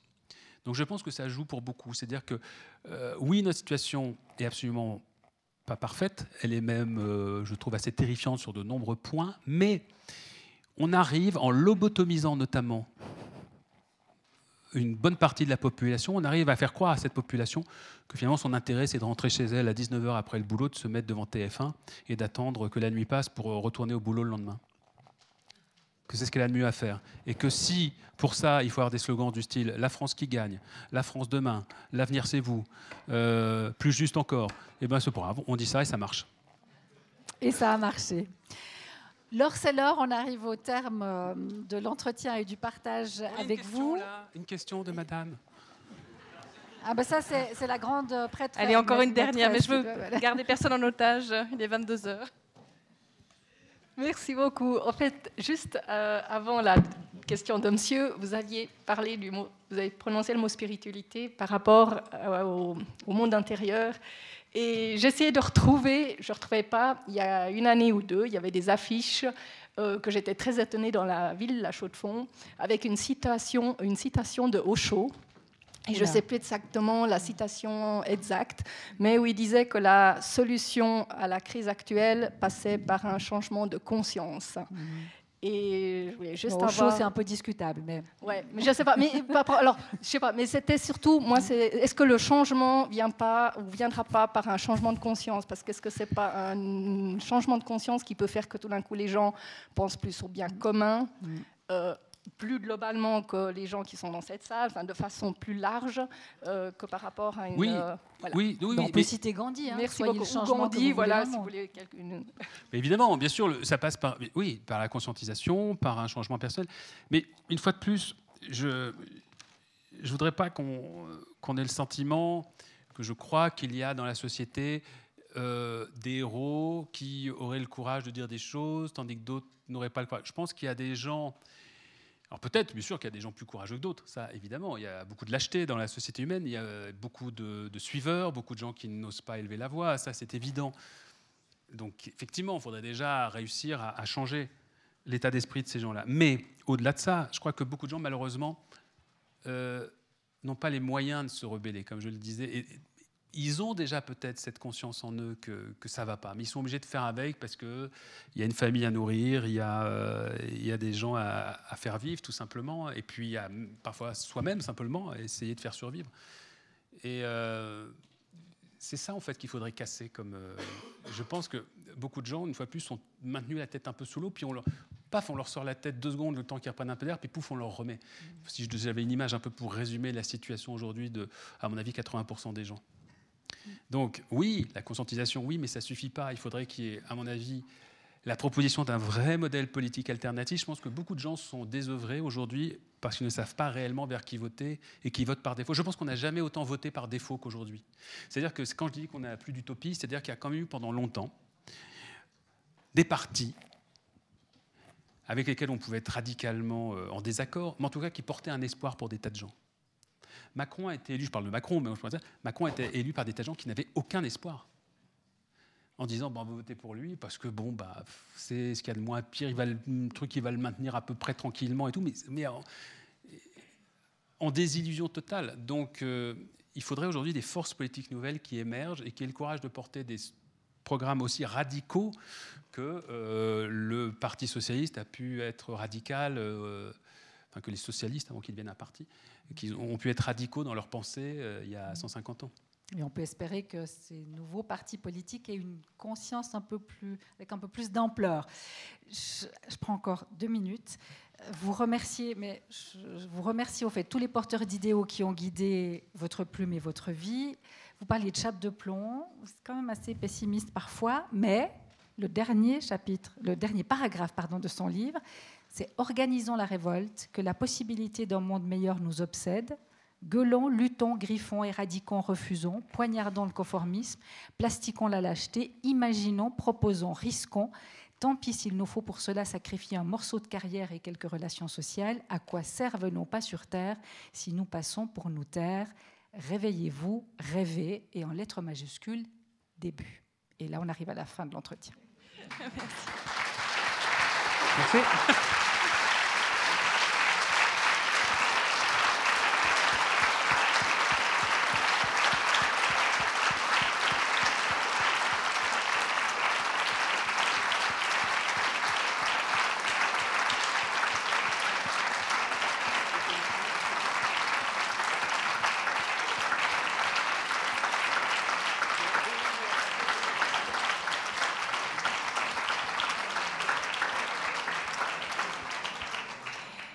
à Manuela. Il y a d'autres voilà. en fait, je voulais justement remercier aussi nos libraires de la librairie La Méridienne qui sont venus avec des kilos de livres et surtout aussi vous, vous encourager euh, non pas à dépenser votre argent, à consommer du livre, mais à vous plonger en achetant bien sûr ce livre parce que ce que j'ai trouvé très fort, c'est que tout est très lié. Et c'est vrai que c'est important de pouvoir se plonger dans cette complexité, dans voir comment les choses sont agencées entre elles. Merci beaucoup, Emery Caron. Merci beaucoup à toutes et à tous. Le bar est ouvert si vous voulez prolonger les discussions. Et puis voilà, les livres sont là. À très vite. Au revoir.